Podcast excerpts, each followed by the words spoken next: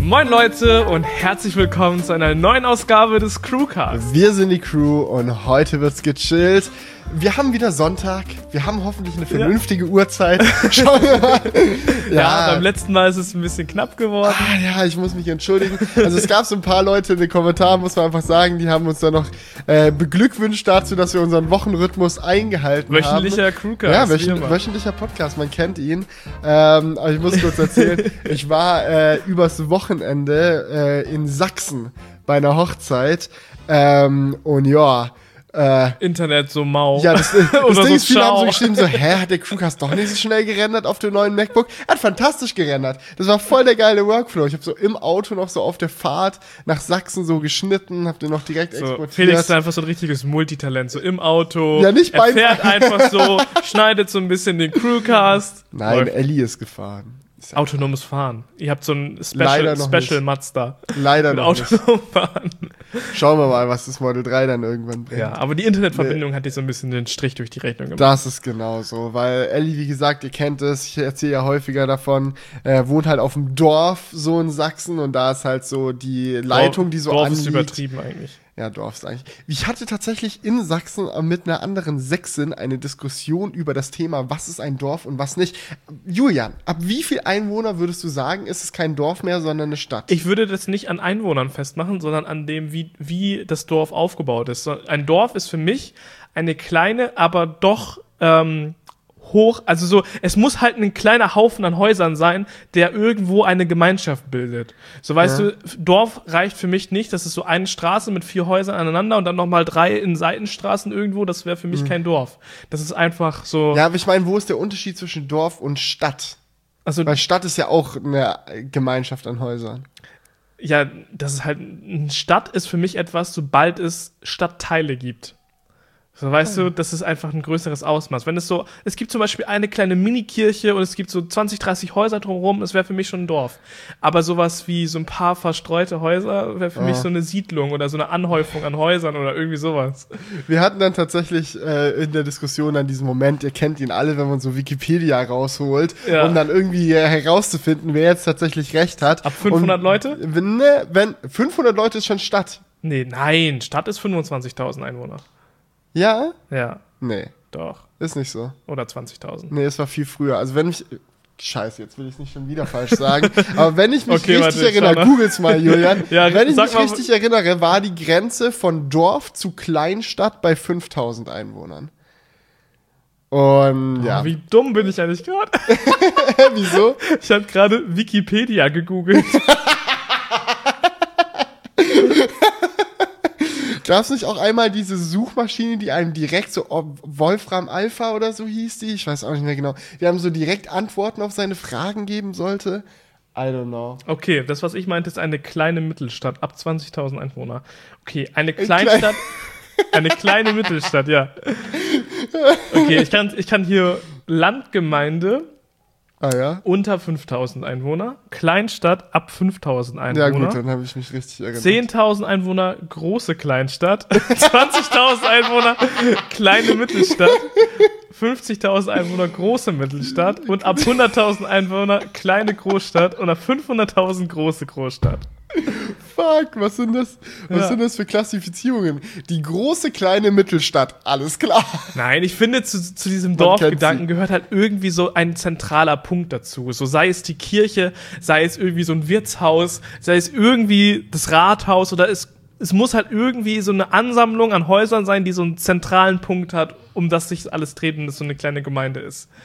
Es muss jetzt nicht bedeuten, dass sie einen Mediamarkt haben oder dass sie also irgendwie die krassesten Geschäfte haben. Es muss einfach irgendwie so ein. Sobald es ein Subway hat. Aber gut, es sind dann Dann- Autohöfe dann ist- und so- so, Autoraststätten auch schon. sobald es ein Kleinstadt. Subway hat, ist es eine kleine Mittelstadt. Eine kleine Mittelgroßstadt. Man kennt ihn. Ja. Nee, äh, worauf ich hinaus wollte, ist, wir waren da auf dem Dorf.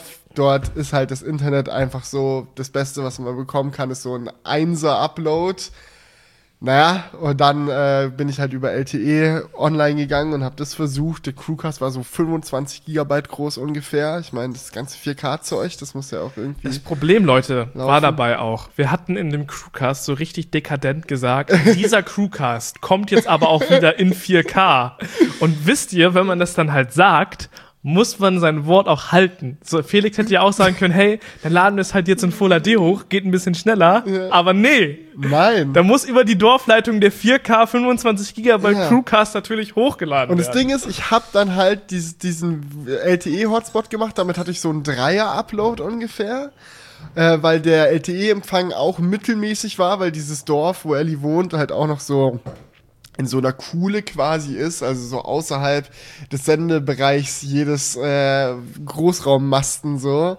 Ähm, und ja, äh, dann hat er halt angefangen hochzuladen. So, ich habe Freitagabend angefangen mit dem Upload. Ich schwör's euch, Leute. Es hat den ganzen, die ganze Nacht über hochgeladen, den ganzen Samstag hochgeladen. Es war so Samstagabend, war es so bei so 80 Prozent. Und dann, man kennt es so, manchmal muss man halt so Location wechseln oder dies, das. Und ich habe dann halt kurz den Hotspot ausgemacht, bin woanders hin, hat ihn dort wieder angemacht. Und eigentlich macht dann der YouTube-Upload weiter. Oder wenn man dann des, den Tab schließt und nochmal reingeht, dieselbe Datei hochlädt, dann kommt so Upload ausstehend und dann fängt er wieder dort an, wo er aufgehört hat. Aber aus irgendeinem Grund hat es nicht funktioniert. Und dann war ich bei 80% so gefangen. ja, Und dann dachte ich mir halt so, fuck. Scheiße. Und dann hatte ich ihn noch mal kleiner gerendert, habe den so in 4K auf so 15 Gigabyte runterbekommen, dann noch mal über Nacht hochgeladen und dann war der halt so um 18 Uhr online in 360p und ich dachte mir so, komm, auf 4K warten wir noch. Aber als es dann richtig knapp wurde, gegen Mitternacht, habe ich mir gedacht, scheiß drauf. Haben 360p veröffentlicht und dann fünf Minuten später war er in Full HD. Es gab also so eine kleine 360p Crewcast Crew. Crewcast Crew. Ja. Wir versprechen euch, ah nee, wir sollten das vielleicht nicht machen, aber wir geben uns Mühe. Dieses Mal dieses- wieder in 4K. Obwohl so niemand wünscht sich, das ist so allen scheißegal, doch, doch, der doch, doch. vorher- Ich habe ein paar Leute gelesen, die gesagt haben, ich möchte es gerne auf meinem TV anzeigen lassen, den Crewcast. Ja. Und da soll der auch bitte in 4K laufen. Also bitte, es gibt auf jeden Fall diese Leute, die das brauchen. Ich glaube, ja niemand alles würde das merken, wenn wir den Crewcast in Full HD aufnehmen und in 4K upscalen würden. Ah, vielleicht schon. Keine Ahnung. Vielleicht. Auf jeden Fall machen wir heute so eine locker flockige Sommerausgabe hier. Wir haben den Tee. Es gab übrigens einen Kommentar zum Tee, wo Ja. jemand sich sehr erbost aufgeregt hat, dass wir doch alles falsch machen. Ostfriesentee wird doch nicht aus einem Becher getrunken, Mhm. so mit Milch. Was ist das eigentlich für eine, ein, ein Ungetüm an Teetrinkerei, was wir hier Ja.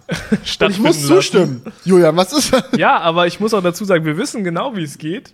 Ja. Äh, wir haben ja auch schon öfters im Crewcast das richtig ausufern ähm, lassen. Mit Ja. Teekanne, kleiner Tasse, Sahne. Nee, Sahne hatten wir, glaube ich, noch nicht. Wir hatten immer Milch. Doch. Nee. Nee, aber du hast mal Milch in so einen kleinen Sahnebehälter Achso, getan. damit das so aussah, so, ja. ja. Nee, aber wir machen das heute hier classy, weil das ist einfach ein bisschen, ähm, ja, komfortabler vom, vom Workflow her. Ja, auf jeden Fall. Ansonsten ist es auch re recht entspannt. Wir haben heute nicht so eine fette Themenliste wie letzte Woche, dafür aber eine Menge Kommentare mit am Start, gute Genau. Laune auf jeden Fall mitgebracht. So ist es. Genau. Und ja. Nicht so gute Laune hatte ich übrigens, als ich angekommen bin in Sachsen, wegen einem anderen Grund noch. Vielleicht habt ihr es gesehen, ich habe in meiner Insta-Story fett rumgepusht, so nach dem Motto, oh, voll geil, wir haben den Kofferraum vom MX5 voll, aber ich habe den Gepäckträger, Leute, gar kein Problem. ja, es hat hardcore geregnet auf dem Weg nach Sachsen. Und obwohl der Koffer, der für diesen Gepäckträger konzipiert ist, eigentlich wasserdicht sein sollte, war Ah, ja. er es Ja, ja. nicht. Und ich habe eine Menge durchnässte Klamotten aus diesem Koffer gezogen, als wir angekommen sind. Aber wenigstens hatte ich sie dabei. Also das, das war schon mal, schon mal das Positive an der Sache. Ja, Also dann- Langstrecke im MX5 so. Dann erstmal naja. Crewcast-Upload gestartet, Wäscheleine rausgezogen, ab geht's, war, der Es war wirklich so. Es hing so das Handy am Ladekabel so im Fenster, weil nur am Fenster so LTE-Empfang ist. Das ist so ein altes Bauernhaus, in dem Ellis Familie wohnt, so komplett aus Stein. Da hast du im Wohnzimmer keinen Empfang, aber am Fenster schon. Dann baumelte da so das Handy, mein MacBook stand so am Boden, hat hochgeladen, die Wäscheleine Ja. ging, ging durchs. Es war wirklich ein schöner Anblick. Fantastisch. Ich hatte diese Woche auch ein, ähm, ja, Happening, was ich spannend fand. Und zwar habe ich es dir schon erzählt. Ähm, ich bin einkaufen gefahren Ja. und hatte aber mein, mein Geldbeutel vergessen. Okay. Also so. Und ich merke das halt so, als ich aus dem Auto aussteige am, am, beim Supermarkt und merke so, shit, hab kein Geld dabei. Und dann dachte ich mir so, aber äh, nee, gar keinen Bock jetzt Da noch was dachtest du dir, ach, kein Problem, ich habe ja Google Pay auf meinem Handy. Nein, da dachte ich mir, oh shit, mal gucken, wie viel Geld noch äh, in dieser Mittelkonsole ist, weil ich glaube, das kennt man. Man hat irgendwie immer so Kack-Kleingeld, was ja, dann immer da besonders so wenn man landet. irgendwie so äh, einen Money-Clip benutzt und keinen herkömmlichen Geldbeutel. Ja, dann landet genau. das Kleingeld immer im Auto in der Mittelkonsole. Und da war tatsächlich relativ viel. Ich war selbst verwundert. Ich dachte mir Ja. so, oho, okay. Hatte ich so ähm, alles zusammengerechnet. Da habe ich mir so wirklich so auf den Cent genau ausgerechnet, wie viel ich hatte. Ich hatte irgendwie 18,73 Euro oder so. Und da dachte ich mir, ja, damit kann man arbeiten. Und dann bin ich mal in den Supermarkt gegangen und habe wirklich so ultra nach dem Preis eingekauft. So. Ich glaube, das machen tatsächlich einige. Äh, aber ich persönlich habe das in letzter Zeit nicht mehr gemacht. So, ich bin immer beim Einkaufen eigentlich eher so. Natürlich vergleicht man mal die Preise, wenn man vor etwas steht. So, kaufe ich mir jetzt die Äpfel oder die Äpfel, so na klar. Aber dass man so richtig mit einem Budget in den Supermarkt reingeht, wo man sich sagt, ich habe jetzt 18,70 Euro und dafür muss ich möglichst alles kriegen, was ich will. Das hat mich, das hat irgendwie richtig Spaß gemacht, muss ich sagen. Das war so eine, das war so eine so Mini-Herausforderung. to Nein, Ja. das war so, ich habe dann so eine Taschenrechner-App rausgeholt, so alles zusammengerechnet, so, so eigentlich so richtig den Schwaben-Move gezogen. Und ich war sehr verwundert, wie günstig doch das Essen in Deutschland ist. Es ist, wird einem, ich glaube, oft vergisst man das so ein bisschen beim Einkaufen. Aber was ich dann so für 18,70 Euro bekommen habe, war echt gut. Muss man sagen. Und es gibt auch viele Bereiche im Supermarkt, wo man wirklich sehr viel Geld einsparen kann, wenn man mal drauf achtet. Ich war zum Beispiel so bei den, bei den Äpfeln, das ist mir sehr aufgefallen. Es gibt einmal, du willst so vier Äpfel haben. Ja. So. Du kannst entweder so für drei Euro die Äpfel holen, es geht aber auch für 1,50. Also das, du kannst entweder doppelt so viel zahlen oder die Hälfte, wie du es halt sehen willst. So. Ja. Das ist schon ziemlich krass. Also es gibt bei vielen Produkten echt eine riesige Spanne an Sachen. Ja, und warum ist das eine dann teurer und das andere nicht? Man weiß es ja auch nicht so genau. Es ist so ein bisschen schwer einzuschätzen. Gerade so bei Ja. so Gemüse. Okay, von was für einem Bauernhof kommt es jetzt so? Ist das eine vielleicht mehr lokal? Ist das eine vielleicht Oder mehr bei Bio? Eiern würde man sagen, hey, wie wurden die Hühner gehalten? Aber ich Ja, denke ja. mir so bei einem Apfel, Ist mir doch scheißegal, ob es von einer fetten Plantage kommt. Ja, ich Dann glaub- Ist ja klar. ich glaube, bei Äpfeln ist auch noch viel, wie sehr die wirklich ähm, ausgesucht werden. Ich glaube, es gibt also bei so Marken wie so Pink Lady oder irgendwie sowas, wo die richtig aufs Optische achten und da hast du dann auch Ist nur Pink die Äpfel, Lady die nicht eine richtig. Sorte? Eine so Nee, das ist eine Marke. Apfelart? Das ist eine Apfelmarke, glaube ich. Ja, ist eine Marke. Und die haben sicherlich auch ihre eigene Sorte, so keine, keine Ahnung. Aber auf jeden Fall ist das eine Marke, eine Firma. Und ähm, die sind halt vor allem immer optisch sehr gut. Und deswegen kann ich mir vorstellen, dass die auch dadurch teurer sind, weil sie einmal eine Marke sind und weil sie ihre Äpfel, vielleicht haben die viel Ausschuss in ihren Äpfeln, damit sie eben nur gute Äpfel haben. Aber keine Ahnung. Und dann, kommt, dann kommt der Rest, wird dann zu Apfelpüree verarbeitet. Dann haben Ja. wir wieder unser, unser ähm, ultra hoch erhitztes Apfelpüree im Tetrapack, das dann viel höheres Shelf-Life hat. Da hatten wir es ja letzte Woche. Ja, ja, genau. Aber das Lustigste an der Story kommt eigentlich noch. Und zwar hatte ich dann gerade alles auf den Cent richtig eingekauft. Ich war so richtig stolz, so mein Einkaufswagen. Ich hatte fast alles gekriegt, was ich bekommen wollte. Ich wollte so für Wraps einkaufen und so, hab so ähm, Salat eingekauft, so und so weiter. Und hatte alles ready, so im Einkaufswagen. Und dann laufe ich so Richtung Kasse. Und dann kommt mir einfach Ellie entgegen, die auch einkaufen war. Und dann habe ich ihr das so erzählt und sie so, ja, gar kein Problem, ich kann dir auch noch Geld geben. So, kannst du mir das später zurückgeben. Ich so, nein! und dann habe ich absichtlich einfach weiter durchgezogen, weil ich jetzt schon so in dem Modus drin war, alles auf den Cent genau einzukaufen. Ach ja.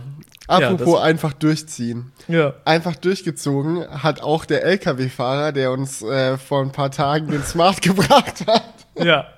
Lustige Story, vielleicht habt ihr es auch auf Instagram schon gesehen. Wollen wir auch gar nicht zu viele Wörter drüber verlieren, weil da auch noch ein Video dazu geplant ist. Wir haben den E-Smart da zum äh, bisschen rumprobieren. Ähm, und der wurde uns äh, netterweise ausgeliehen von Smart.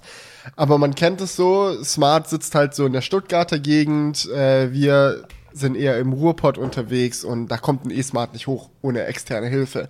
Und dann haben die den halt auch in den LKW geladen, was natürlich sehr effizient war. ähm, aber der kam dann her und hat uns den vorbeigebracht und, und es war mega lustig, weil es hat so an der Tür geklingelt, so, hallo, ihre Lieferung ist da und wir kommen so zur Tür raus und steht so mitten auf der Straße, so richtig fett, dieser riesige LKW, einfach so auf der Straße. Denken wir so, ach du Scheiße.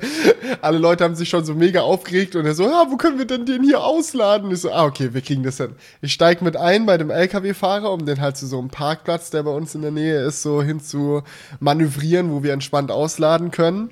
Und es war so krass.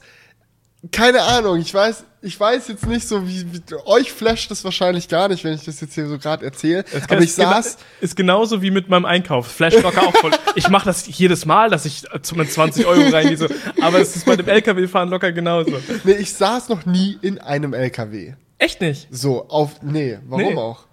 Wo, wo saßt du mal in einem LKW? Ich habe mal ähm, für eine Firma Drohnenshots von einem LKW gemacht und da saß ich im LKW und dann sind wir über so eine Landstraße gefahren und ich habe die Drohne so um den LKW drumherum geflogen, um so Schatz davon Was? Ja, Hä, wie krass ist das denn? ja, habe ich. das war cool. Oder früher mein Nachbar ähm, oder der Nachbar von meiner Oma, der hatte, der war LKW-Fahrer und der Ja. hat mich so als kleinen Jungen auch öfters mal so mitfahren lassen Ach, und geil. so. Das war richtig Ja, geil. für mich war es was Neues. So 25 Jahre noch nie LKW gefahren und ich saß dann da in dem LKW auf dem Beifahrersitz und das erste, was ich mir gedacht habe, war, ach du Scheiße, ist das Ding riesig. Ja. Weil ich meine, man kennt so die Straßen von wo man wohnt, natürlich so, weil man ist da häufig unterwegs, aber so aus so einem LKW ist noch mal eine ganz andere Perspektive. So mit dem Mondeo MX5 TT, so du fährst hier die Straßen lang und denkst dir nichts. Wenn du mal einen U-Turn machen willst, dann machst du den. Und dann sitzt du in diesem LKW und der fragt dich, wie wende ich denn jetzt hier? Und du denkst dir, hm, gute Frage. Alter. Ja, und dann haben wir, halt- und die Nebenstraßen, die ich halt so kenne, die sich eignen, um halt so einmal im Kreis zu fahren, die haben sich dann auch als nicht so LKW geeignet herausgestellt. Und das war dann sehr lustig, weil wir quasi in so einer Wohngegend, man kennt ja solche Straßen, wo mal links und mal rechts so ein Auto parkt, sind wir dann im Slalom zwischen diesen Autos durchgefahren mit dem LKW und der LKW-Fahrer dachte sich die ganze Zeit nur so, ach du Scheiße, wo leitet mich dieser Typ lang? Und ich dachte mir auch die ganze Zeit nur, ach du Scheiße, was habe ich dem LKW-Fahrer angetan? Aber im Endeffekt hat alles geklappt, wir sind nirgendwo reingefahren, der Smart konnte abgeladen werden. Aber es war, einfach- war einfach hatte- eine lustige Situation. Ich hatte aber auch so eine lustige Situation, als der Smart dann ausgeladen war. Ich bin dann ja noch mit dem Smart ähm, einkaufen gefahren. Und dann hatte ich irgendwo die Situation an so einer, man kennt das immer, so Bahnübergänge, wo man weiß, boah, das dauert jetzt aber ewig. ja. Der ist so vor mir zugegangen und ich dachte mir so, nö. Hab einfach so einen U-Turn gemacht, so ohne Probleme. Mit diesem Smart, der Wendekreis ist so Das ist gering. mir auch So, aufgefallen. du, du, drehst, du drehst einfach so ohne Probleme, du kommst nicht mal an Bordstein oder irgendwas, auf der Straße, einfach gewendet und dann woanders lang fahren.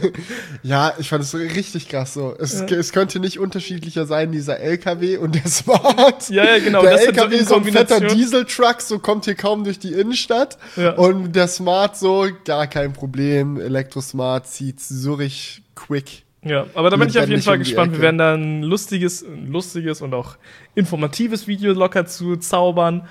Und ähm, ja, Ja. da könnt ihr drauf gespannt sein. Ja, schauen wir mal, wenn wir den aufgeladen bekommen. Genau. Ach, Ansonsten, zur Not hängen wir ein Kabel aus dem Fenster. ja, das ist bei uns ein bisschen das Problem mit dem Aufladen, aber das kriegen wir schon irgendwie hin. Genau, ja. Ja. Ansonsten, ähm, was gab's noch die Woche? Ah ja, ich war noch, ich habe mal wieder ein paar neue Klamotten eingekauft. Es beschweren sich ja immer Leute, dass ich immer das gleiche anhab. Ja, und jetzt beschweren sich Leute wieder, dass du konsumgeil bist, ständig am Shoppen hier. Scheiße, einmal im, im Supermarkt. Man kann es nicht gewesen. richtig machen. So entweder kaufst Ja, ja. du zu wenig oder zu viele Klamotten. Nee, ich, ich, ich kaufe wirklich selten Klamotten. Also, das, und das ist auch immer so eine Überwindung für mich. Ich weiß nicht, ob das euch genauso geht. So, keine Ahnung. Ich, am schlimmsten war es früher, wenn die Eltern so gesagt haben: Ja, lass doch mal Klamotten. Und so, nee. ähm, aber heutzutage, wo du das halt selber alles managen musst, ist es halt so eine Überwindung, weil ich finde es ultra anstrengend. So, Heutzutage kaufen Eltern ihren Nee.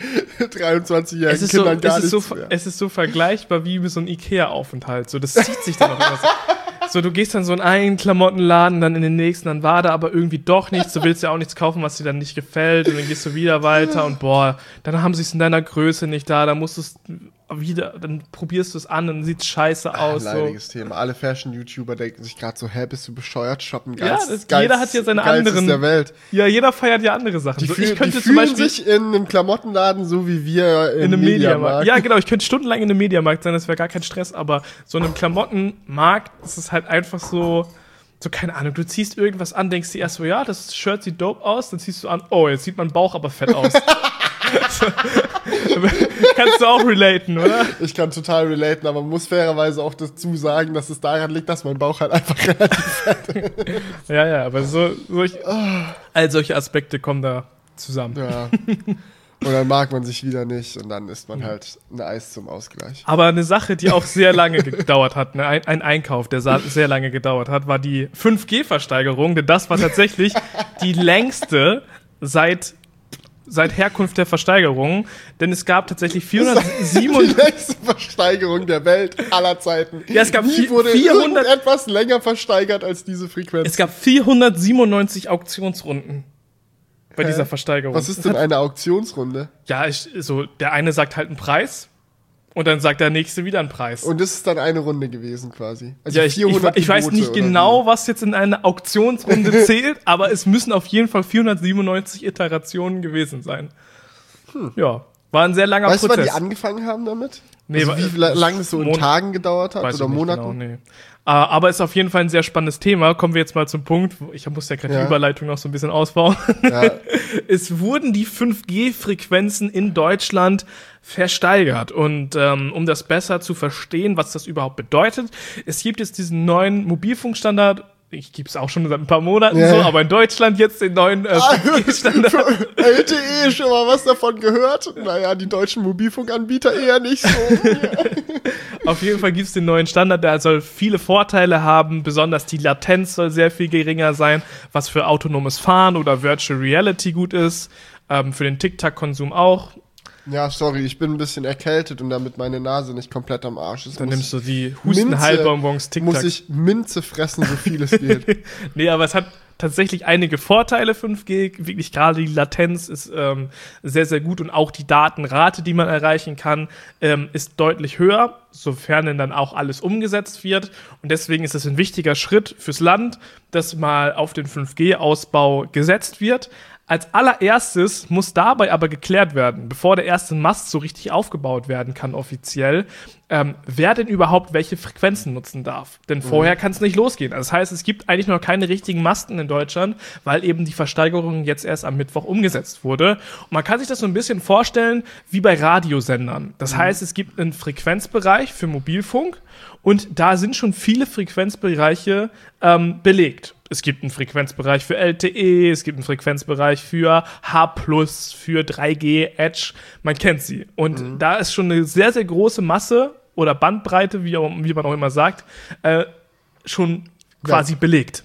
Ja. Und deswegen ist jetzt die Frage bei 5G, wo, in welchen Frequenzbereichen wird denn das dann stattfinden? Und äh, da hat dann die Bundesnetzagentur, die ist dafür zuständig, das zu regeln, wer wo irgendwie senden darf, äh, dafür Slots freigemacht oder ich glaube, die waren noch frei, aber sie hat auf jeden Fall die zur Auktion freigegeben. Und zwar um 3,6 Gigahertz herum, das ist relativ ein hoher Frequenzbereich und um die 2 Gigahertz rum haben sie auch noch ein paar ähm, ja, Frequenzen freigemacht oder zur Auktion, wie gesagt, freigegeben. Und jetzt konnten sich dann halt Firmen darauf, darum bemühen, diese Frequenzen zu ersteigern. Das geht dann so, kann man sich so ein bisschen wie beim Trödeltrupp vorstellen, so, die kommen dann da an den Tisch. Wahrscheinlich nicht wie beim Trödeltrupp, so. Aber die Wo bieten- geht das Cash dann hin? So? ja, das kriegt, das ist an, in das Sondervermögen für digitale Infrastruktur geflossen. Da komme ich aber gleich nochmal drauf. Ah. Ähm, da, es oh, gibt viele Kritik. könnten wir was gebrauchen. Es gibt, ja, es gibt nämlich viele, auch einige Kritikpunkte, die ich an dieser Versteigerung habe. Aber erstmal zum Erklären. Es gibt alleine bei, diesem, bei dieser Versteigerung jetzt echt interessante Aspekte. Ähm, denn es wurde, ich muss mal gerade meine Notizen rausholen, es sind Ja, do so it. viele Zahlen dabei. Ähm, denn was an, rate mal, wie viel Geld ausgegeben wurde insgesamt. für, also Alles, nur so für die Versteigerung. Genau, was der, was der Staat quasi bekommen hat. Das kann ich, ich bin so, ich kann es ins sind Blaue so raten. Ich sag mal so Zahlen, drei ne? Milliarden Euro. Ne, Es sind 6,6 Milliarden Euro. Uh, gar nicht so schlecht. 6,55. Ich dachte jetzt so, uh, ob ich jetzt vielleicht im Millionenbereich oder im Milliardenbereich gehen soll. Uff, schon Dem- einigermaßen richtig gemacht. Dementsprechend war es gar nicht schlecht geraten, Ja. ja. Es war auch mehr als geschätzt. Also vorher Mhm. ist man davon ausgegangen, dass es äh, weniger Geld einbringen wird. Mhm. Also es gab tatsächlich eine heißere Versteigerung, sag ich mal. Mhm. Und ähm, damit konnten sich die Anbieter halt quasi Frequenzbereiche erkaufen. Ähm, es gab dabei vier verschiedene Anbieter, die was ersteigert haben. Okay. Das ist an sich sehr interessant, weil wir haben ja eigentlich nur drei Ja, wer Mobilfunkanbieter. war denn der vierte? Genau, es gibt normalerweise Telekom, Vodafone O2, die waren auch alle dabei, die haben auch mitgeboten. O2 und E Plus ist ja eins jetzt. genau, Das E heißt, Plus sind eine. ist nicht mehr dabei. Ja. Und es gibt jetzt einen vierten Anbieter, also können wir auch damit ähm, da, davon erwarten, dass wir einen vierten Mobilfunkbetreiber bekommen werden in Deutschland, was generell Ah. eine gute Neuigkeit für den Wettbewerb ist. Ähm, Weiß man schon irgendwas oder ist das gerade noch so ein nein, nein, das war, kann ich so dir jetzt direkt verdeckte sagen. Leute? Nee, das ist 1 und 1 und Drillisch. Das ist so eine Firmenagglomeration. Ähm, 1 und 1 kennt man natürlich, Ja. Aber die haben auch noch viele andere Handymarken, äh, wie zum Beispiel Your Phone, Smartmobil, WinSim, was kennt man hier noch? Die anderen sind eher Und unbekannt. die nutzen aktuell halt Netze von anderen Genau. und jetzt würden die dann halt auf ihr eigenes Bei 1 und 1 umstellen. kennt man das halt, die nehmen sich mal, je nach Vertrag, Telekom-Netz oder mal Vodafone-Netz, so. Okay. Genau, und die werden dann halt in Zukunft daran arbeiten, ihr eigenes Netz aufzubauen und haben dementsprechend deswegen jetzt auch bei der Versteigerung mitgemacht, um halt die Frequenzen zu bekommen. Denn wenn du keine Frequenzen hast, kannst du halt auch nicht senden. Das ist wie gesagt wie so ein Radiosender. Der hat ja, Ja, auch einen klar. bestimmten Frequenzbereich und darüber Ja. kannst du den nur erreichen.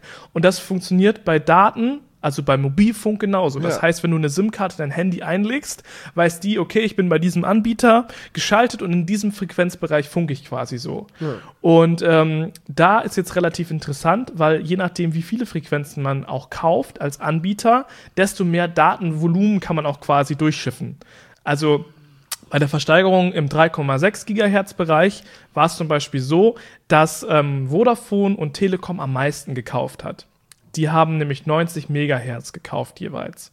Das heißt, es gab, ähm, ich glaube, das war irgendwie von 3,4 bis 3,7 oder irgendwie so der Frequenzbereich. Das heißt, es gab irgendwie, äh, wenn ich es mal hochrechne, ungefähr 300 Megahertz zu versteigern an Frequenz. Und davon haben die 90 und nochmal 90 geholt. Das heißt, 180 von den 300 ist schon weg. Das haben die sich Ja. ersteigert. Damit haben die auch relativ viel für bezahlt. 1,3 Milliarden hat ähm, die Telekom bezahlt für diese 90 Megahertz und eine Milliarde ungefähr Vodafone.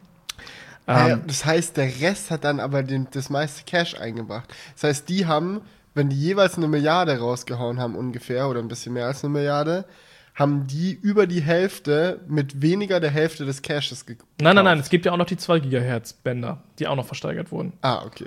Also es ist schon relativ okay, wie, Okay. wie die Preise gestaffelt sind. nee, aber was interessant ist, ist halt, dass O2 70 Megahertz hat, also 20 weniger als Vodafone und Telekom, die Ja. ja, 90 haben. Und ähm, Drillisch oder 1 und 1, ähm, die haben 50 Megahertz, also da auch deutlich weniger. Das heißt, die haben weniger Frequenzbereiche, das heißt, Ja. sie können wahrscheinlich weniger Kunden gleichzeitig bedienen.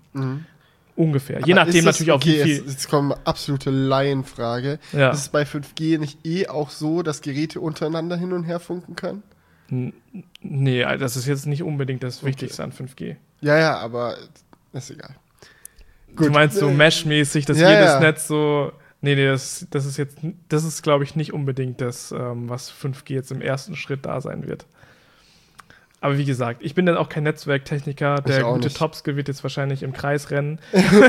Schreib uns gerne einen ausführlichen Kommentar, Ja, ja, genau. aber nicht zu ausführlich. Nein, genau, aber so, so kann man das erstmal sagen. Das heißt, es gibt verschiedene Bereiche, die konnte man ersteigern, da ist viel Geld geflossen. Vodafone und Telekom haben sich dick breit gemacht, am meisten von diesen Frequenzen gekauft. Äh, O2 ist nur, oder Telefonica ist nur leicht dahinter und ähm, 1 und 1 hat halt etwas, etwas weniger gekauft, weil die Okay. halt auch neu am Markt sind. Finde ich aber insgesamt eine sehr, sehr spannende Entwicklung. Ich fand es nämlich ein bisschen schade, dass E Plus weggefallen ist. Die äh, drei Anbieter haben sich jetzt ein bisschen beschwert, dass 1 und 1 dazukommen darf, ähm, weil es anscheinend ein zu günstiger Einstieg für diese Firma ist, was wieder aus deren Sicht Wettbewerbsverzerrung ist. Ich kann aber nur sagen, aus Kundensicht ist es eigentlich ganz geil. dass es jetzt Hä, noch was ein genau macht der ihren. Einstieg so günstig?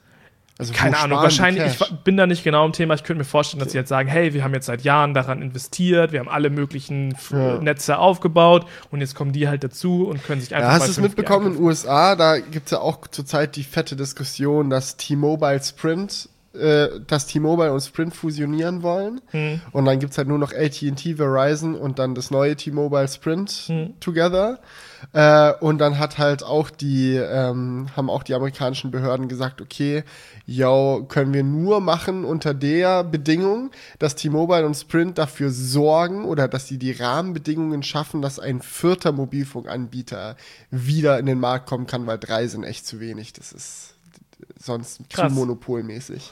Ich bin da auch nicht 100% up to date. Ich Ja. weiß, die Story hat sich auch noch irgendwie weiterentwickelt. Aber allein den Grundgedanken, dass die gesagt haben, halt so, yo, vier muss schon mindestens Ja, sein. wir in Deutschland haben nur drei Ja. aktuell. Genau. Und ich meine, es gibt tausende Anbieter, aber die kaufen dann wieder was von, die wenden sich dann an Vodafone und kaufen sich da die Rechte, dann das Netz nutzen zu dürfen. Genau, jetzt kommen wir zu der Kritik. Also ich glaube, so, man hat generell verstanden, was da jetzt passiert ist. Wie gesagt, als allererstes mal, bevor ich jetzt kritisch werde, es ist gut, dass es erledigt ist. ja. Das kann man als positiven Punkt da anmerken, denn es war Zeit und dadurch, dass jetzt die Versteigerung durch ist, kann es dann auch endlich, ich glaube, 20, ab 2021 soll das dann alles offiziell sein, kann es auch endlich losgehen. Nee, aber ich meine, weißt du, jetzt, jetzt können die Anbieter halt anfangen, ähm, in das Netz auch Ja, wirklich zu Ab investieren. 2021, wenn du daran denkst, dass es halt in UK einfach schon funktionierende 5G-Netze gibt, wo Leute einfach Speedtests von hochladen, so ganz normale, nicht irgendwelche Journalisten oder so. What the fuck, man. Ja, Aber gut, auch da, wer ich kenne nicht die Vielleicht ganzen geht es ja auch schneller, aber auf jeden Fall, jetzt kann es losgehen. Und ähm, ja, die Kritik, die jetzt aufgekommen ist und die ich auch teile, ist ein bisschen die Frage, ist es denn okay, vom deutschen Staat so viel Geld zu nehmen? Na, Moment mal, das ist doch eine Versteigerung. Ja, Das, dass sie so viel Geld nehmen, liegt doch daran, dass die Mobilfunkanbieter sich halt nicht einigen. genau. Das ist auch das Argument der Politik. Die sagen, hey, wir haben eine ganz normale Versteigerung gemacht, nach den normalen Herangehensweisen, Ja. so wie viel Geld dabei rauskommt. Wir freuen uns. Aber Ja, das, das ist so jetzt ganz ehrlich, so wenn die Mobilfunkanbieter sich abfacken, dann müssen sie halt untereinander ein bisschen äh, befreundeter herangehen und halt auch untereinander vielleicht ein paar Verträge knüpfen, Ja. dass sie sich nicht ständig überbieten. Wenn die halt alle nur immer daran denken, den anderen zu überbieten, um noch mehr und noch mehr zu bekommen, dann geht es halt nach hinten los. Das ist ja Okay. das Coole an Versteigerung, dass du die Unbereitschaft zu teilen ausnutzt, um den Preis nach in die Höhe zu treiben. Ja. So, und Ja, im Endeffekt liegt es im, im Finde ich sehr gut, Hand dass du diese Käufers. Meinung hast, weil, es, weil meine Meinung geht ein bisschen weiter. Natürlich ist es an sich fair, Ja. so eine Versteigerung zu machen, da will ich gar nicht widersprechen. Aber Deutschland oder die, der Staat hätte halt meiner Meinung nach etwas intelligenter an die Sache herangehen können, weil ich finde, dem deutschen Staat bringt es hier nicht so sehr viel, ähm, jetzt da aus dieser Versteigerung viel Geld zu ziehen, was man ja mit einer Versteigerung macht. Eine Versteigerung Mhm. Ja. ist dafür da, ja. dass der Staat oder der Verkäufer am meisten Geld bekommt, wie er halt bekommen kann, Ja. weil die sich halt hochbieten. Ich finde aber, dass ähm, das anders an, dass sie es hätten anders angehen sollen, weil jetzt ist es halt so sehr so gekommen, dass sich diese Mobilfunkanbieter so hochgesteigert haben, so viel Geld ausgegeben haben, dass die viel weniger Geld für die, für die Investition selber haben. Es muss ja noch mega viel Geld ausgegeben werden, bis überhaupt die Masten stehen und Ja, alles. und wer zahlt im Endeffekt dann der Kunde? Und dann sind wir wieder Genau. ewig weit davon entfernt, dass wir das irgendwie ist nämlich der Punkt. wie in äh, Finnland oder Schweden oder so Ja. für einen Zehner im Monat unlimitiertes LTE Das holen die bekommen. sich ja wieder rein, so über den Ja, die Frage Preis ist halt, was auch mit diesem Pool an Geld passiert. Das, da habe ich auch nicht den politischen Einblick, um zu wissen, wofür genau, genau. dieses Cash aus dem Topf jetzt ausgegeben wird. Weil im Optimalfall könntest du das dann so in den Ausbau vielleicht wieder reinvestieren, dass es halt eben nicht zu der Situation Kann ich auch kommt, gleich noch was zu sagen. Dass die Angebote so teuer werden. Ja, genau. Also, aber das war jetzt so mein Kritikpunkt hauptsächlich, halt zu sagen, hey, wir schröpfen denen jetzt so viel Geld wie möglich durch diese Versteigerung ab, ähm, dass das halt ein bisschen kontraproduktiv. Es ist natürlich schön, dass der Staat viel Geld bekommt, so, klar, aber ich glaube, es wäre vielleicht sinnvoll gewesen, wenn die Mobilfunkanbieter dieses Geld vielleicht investiert hätten. Da hätte man natürlich auch das vertraglich festhalten müssen, weil natürlich Ja. muss das nicht bedeuten, dass die Mobilfunkanbieter das auch machen. Ja, klar. Ähm, aber der deutsche Staat hätte zum Beispiel sagen können, hey, wir machen Neuer diese Privatjet Versteigerung. Für den Chef ist auch cool. Genau, Privatjet für den Chef könnte das so Vodafone sich auch gönnen. Nee, aber was der Staat hätte sagen können, wäre, wir machen das alles günstiger. Dafür wollen wir aber vertraglich verbindliche Ziele von euch haben, die halt noch höher gesteckt sind. Dass man halt zum Beispiel sagt, hey, wir nehmen jetzt nicht so viel Geld für die Frequenzen, aber dafür müsst ihr diese Milliarde, die ihr da jetzt spart, aber auch wirklich in Masten investieren. Weißt du, das wäre für mich irgendwie die clevere Herangehensweise, ähm, weil man dann halt auch direkt das Geld dafür genutzt hätte, dass äh, der Mobilfunk Ja. ähm, besser und, wird. Und wie findet man dann in dem Verfahren raus, wer wie viel bekommt? Das, das Weil wenn die, LTE, wenn die 5G-Frequenzen günstig sind, kann ja. Ja. auch Drillisch herkommen, so, ich will alle bitte. Ach so, ja, ja, klar. Und dann nein, sagt, nein. Ja, nee, das wäre trotzdem eine Versteigerung, aber eine Versteigerung mit mehr Auflagen. Und dadurch, dass die Auflagen höher sind, wenn die Auflagen sind, ihr müsst aber so und so viel Prozent davon Ah, noch bezahlen, dann dann drückt sich der Preis ja au Okay, okay, automatisch ja, ja, trotzdem. Das kann man ja trotzdem machen, ohne dass man immer noch diesen Versteigerungsaspekt hat, aber er wird dadurch günstiger, dass halt mehr Auflagen auch dabei sind. Ja. Du ersteigerst quasi nicht nur die Frequenz, sondern auch, die, Verpflichtung. Genau, genau. Ja, das ist so ein bisschen wie beim Erben. Du kannst ja, Ja. auch die, die, die Schulden vererben. So. Das, Ja. so, so dieses Risiko ist dann halt mit dabei. Genau. Ähm, jetzt ist noch die Frage, was passiert denn mit diesen 6,6 Milliarden Euro? Mhm. Die gehen in das Sondervermögen digitale Infrastruktur. Ähm, da kann ich noch mal gerade nachgucken, ob ich hier auch keinen Quatsch rede.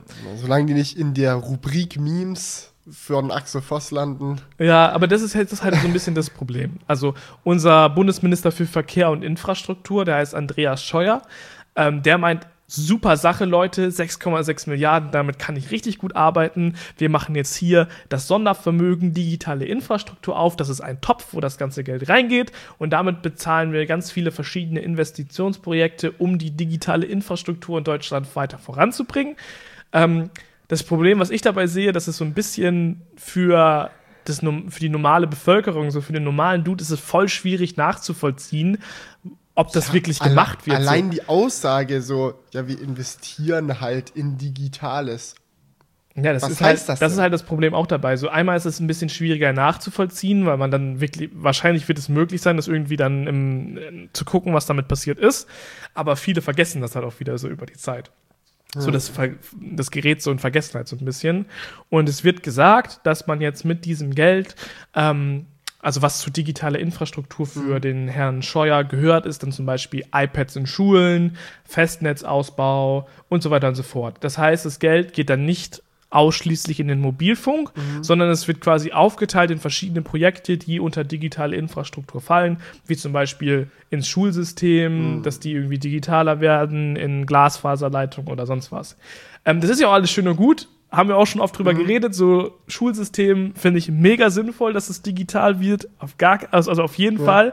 Mm, Aber ich finde es jetzt trotzdem nicht optimal gemacht, weil ich habe so ein bisschen das Gefühl, dass mit dem Geld, mit diesen 6,6 Milliarden, mit dem man eigentlich viel wuppen könnte, so ein bisschen eine halbe Sache gemacht wird. So man hat dieses Geld und dann teilt man das in ganz viele kleine Bereiche aus, wo das Geld eine viel geringere Auswirkung hat.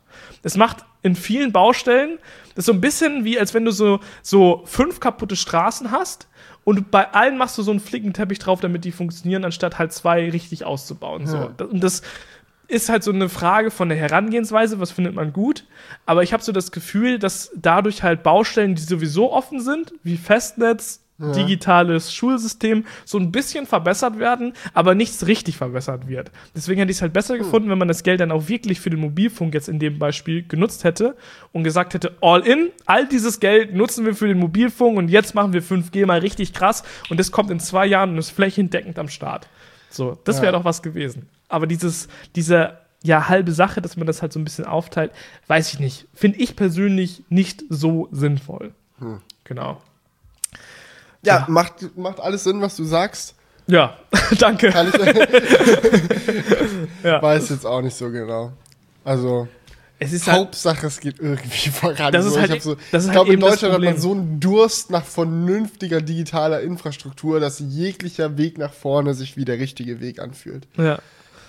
Ja, also auf jeden Fall, eine, es ist halt auch das Problem, dass es halt so für den normalen Typen halt sehr schwierig nachzuvollziehen ist. Ja, so. Auch gerade sind 6,6 Milliarden jetzt viel? Ist es wenig? Ja, mal, alleine diese Frage, Plan. wo ich dich gefragt habe, wie viel haben die denn bezahlt? Es ist so eine abstrakte Zahl, Ja, 6,6 absolut. Milliarden, du kannst dir gar nicht vorstellen. Reicht das So, jetzt ich, zum weiß Beispiel? zum Beispiel, ich weiß zum Beispiel jetzt auch gerade gar nicht auswendig, was der Bär kostet. So, Nö, der Flughafen. einfach irgendwie Weil mega viel ich, Geld. ich meine so, wenn ich mich grob erinnere, so ja, der hat mal irgendwie bei so drei, vier Milliarden oder so würde- ja. angefahren. Ich glaube, der ist mittlerweile im zweistelligen Bereich, aber wissen tue ich es auch nicht. Und man redet über so krasse Geldsummen, die man aber so schwer abschätzen kann. Ja. Was ist denn so teuer daran, einen Flughafen zu bauen? Ich meine, es muss ein bisschen asphaltieren und dann Gebäude Ja, und ist halt fertig. das Problem, ne? Aber äh, ich, ich meine, ich weiß, beim Bär, was da die Kosten schluckt, ist, dass du alles doppelt und dreifach machen musstest, weil es nie gescheit gemacht wurde. Äh, aber ja. Das ist echt so. Ja. Aber ich glaube, das ist jetzt auch, mehr können wir eigentlich auch nicht zu dieser 5G-Auktion sagen. Es ist schön, dass Du es hast echt losgeht. viel schon dazu gesagt. Ich bin total geplättet, muss ich sagen. Also nicht im positiven Sinne so. Es hat mich gerade sehr gut überrascht, dass ich hier auf einmal so heftig informiert wurde von dir. Ja, du, Crewcast immer gut recherchierte Informationen. Ihr wisst doch Bescheid, Leute. Ach ja. Ja. Aber gut, es gab auch noch andere Neuigkeiten. Ja. Möchtest du Es- dein, dein Break the News, Break the News. Ihr habt es vielleicht mitbekommen. Äh, Pixel 4 von Google. Es gibt kommt es mit eine- 5G? Es kommt sicherlich auch eine 5G-Version von einem. Topsk hat auch einen Kommentar geschrieben, warum wir überhaupt den Kauf von äh, 4G-Smartphones, also ohne 5G, noch empfehlen, warum es überhaupt noch tragbar ist. Leute, es wurde gerade erst die Frequenz versteigert. Bis, bis ihr euch ein neues Smartphone kauft, steht ein Mast in Deutschland. Ja, ist ganz ehrlich, ist einfach so. Und ist ich habe auch nicht so das Gefühl, wenn ich als Smartphone-User so, dass das große Problem ist, dass LTE nicht schnell genug ist. Das große Problem ist, dass ich nicht immer gutes LTE habe. So, nicht mal das ist halt. Ja, ja, genau. So, ich hätte lieber einen Hand, ich hätte lieber flächendeckendes gutes LTE in Deutschland mit meinem LTE, aber nicht 5G-fähigen Handy, als ein 5G-fähiges Handy, das in zwei, drei Großstädten 5G empfangen kann und ansonsten bleibt alles wie es ist. Weil dann habe ich in der meiste, äh, die meiste Zeit, wenn ich irgendwie über die Autobahn fahre, trotzdem noch Edge. Was Ja, ist das für genau. eine Scheiße? So, ich meine, ich benutze jetzt auch Android Auto und CarPlay im Mazda, seitdem ich das umgerüstet habe. Und es ist so auffällig, weil das zeigt dir ja immer in der Ecke vom Display, so selbst wenn du im Navi bist, den aktuellen Empfang an. Das kann nicht sein. Es sind so fette Autobahnen zwischen Ruhrgebiet und Sachsen. Das sind so teilweise halt so dreispurige Autobahnen. So, die neu und ausgebaut sind und alles. Und dann fährst du da durch und hast so zwei Balken Edge. Und dann willst du die Musik bei Spotify ändern und nicht mal das geht. Und dann reden wir hier über 5G. Es ist schon irgendwie. Ja, das ist lustig. halt auch allein absurd, ne? Wenn man, Ja. wenn man jetzt überlegt, wie viel Geld halt in ich meine, es muss ja voran, das ist halt dieser Twist. Es muss halt vorangehen. Ich glaube, 5G ist wirklich eine der Schlüsseltechnologien, Ja. die viel Neues ähm, erreichen kann. Die Frage ist aber dabei, setzt man jetzt voll auf 5G und vergisst man das andere, das alte alles, so, oder baut man erstmal noch LTE Ja. richtig aus und dann erst 5G? Das Ding ist, ist so die Frage. Ich hoffe, dass ich mich jetzt hiermit nicht zu weit aus dem Fenster lehne, weil ich bin kein Netzexperte, aber soweit ich das verstanden habe, ist es ja auch so, dass die Sendereichweite von 5G-Masten deutlich geringer ist als von LTE-Masten, weil die in der anderen Frequenz sind und wie auch immer. Auf jeden Fall brauchst du, um die gleiche Fläche abzudecken, mehr Masten bei 5G als bei LTE.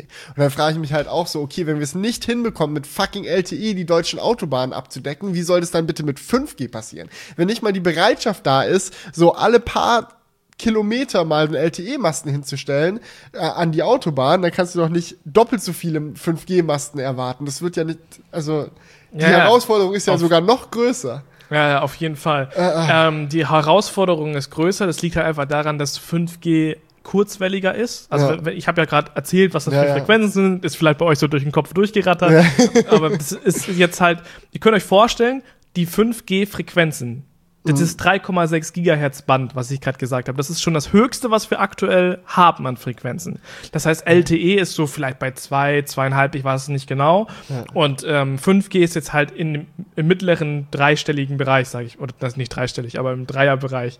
Also 3,6 war jetzt die Rede davon. Ja. Und das bedeutet, dass die Wellen immer kurzwelliger sind und dadurch ist auch die Reichweite geringer. Dafür haben sie aber, wie gesagt, die bessere Latenz und halt auch ähm, Ja. mehr Datenvolumen. Das ist halt so, es hat, Aber LTE man verliert ist Reichweite. fucking schnell schon so. Ich meine, ich ist schon richtig 5G so. Ich will noch schneller. Jeder will immer noch schneller. Ja. Und ich weiß, es gibt viele, die den Sinn von noch schneller anzweifeln, aber ich bin fester Verfechter der Einstellung, dass wir schon merken werden, wofür noch schneller alles gut ist. So und Ja. es viele Use Cases sind, an die man aktuell noch gar nicht denkt, wie zum Beispiel autonomes Fahren ohne lokale Berechnung und so weiter und so fort. Äh, oder äh, ferngesteuerte Operation ohne Latenz und so weiter und so fort. Das sind alles die Use Cases, die, an die denkt man halt gerade noch gar nicht. Cloud Gaming und so weiter und so fort. Ja. Ähm, aber nichtsdestotrotz ist für sehr, sehr viele Anwendungsbereiche LTE schon wirklich gut und nicht mal das haben wir ausreichend. Ich glaube halt, warum ich mir vorstellen könnte, dass es bei 5G etwas anders läuft oder warum ich es hoffe. Ja. Also, dass ich denke, dass auch wenn es eine größere Herausforderung ist, es vielleicht schneller angegangen wird, ist, ähm, dass die wirtschaftliche Motivation dahinter größer sein könnte. Weil die Sache bei LTE ist natürlich, natürlich ist es auch wirtschaftlich wichtig, gutes LTE zu haben, aber LTE nutzt man halt meistens noch so für wirklich für Kommunikation, so wie normal, wie man es kennt. So, du telefonierst, du suchst irgendwas auf einer Website raus, so. Ja. Das ist dieses Wirtschaftliche, wie man es nutzt.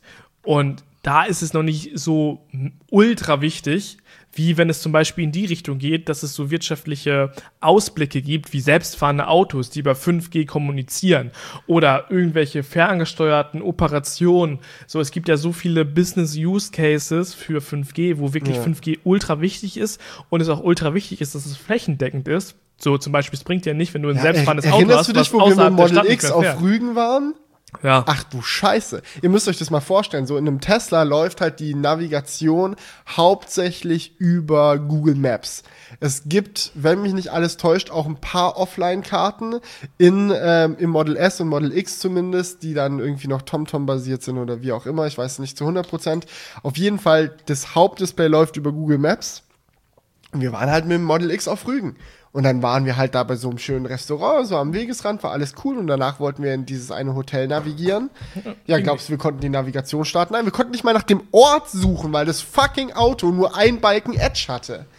Mitten auf Rügen. Ja, aber da muss man auch dazu sagen, es ist, ist auch scheiße von Tesla, dass sie da keine Offline-Karten haben. Ja, ist schon richtig, aber in der guten, so das, die Zukunftsperspektive muss eigentlich sein, dass du wirklich überall in Deutschland Internet hast. Ja, auf jeden Fall. Aber was ich halt gerade meinte, ist, dass wenn die großen Konzerne sagen, hey, wir brauchen das für unsere autonomen Ja, ja. Autos, ist das ein größerer äh, Motivation, Ja, auf jeden Fall. eine größere Motivation, das auch umzusetzen, als wenn halt jemand sagt, hey, ich habe hier keinen Google Maps Empfang oder wenn jemand sagt, hey, ich kann hier mein YouTube-Video nicht stre- streamen. Weißt du, Ja, das ist halt, richtig. ist einfach die krassere Motivation, hoffe ich, dass es halt vielleicht dann auch schneller umgesetzt wird. ja, schauen wir mal. Drücken wir die Daumen. Drücken wir die Daumen. Okay, Gut. Pixel 4. Das wird auf jeden Fall schneller umgesetzt.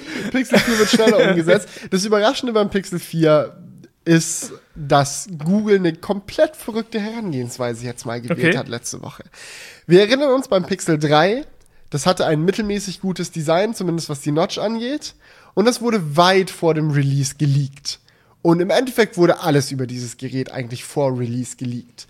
Alle haben sich das Maul zerrissen irgendwie über diese Notch und wie das denn sein kann und bla bla bla. Und im Endeffekt war dann die finale Vorstellung von dem Gerät so ein bisschen ein Fail. Weil alle halt schon wussten, was kommt, niemand war sonderlich begeistert und dann ja, gab es keinen Hype und nichts so wirklich.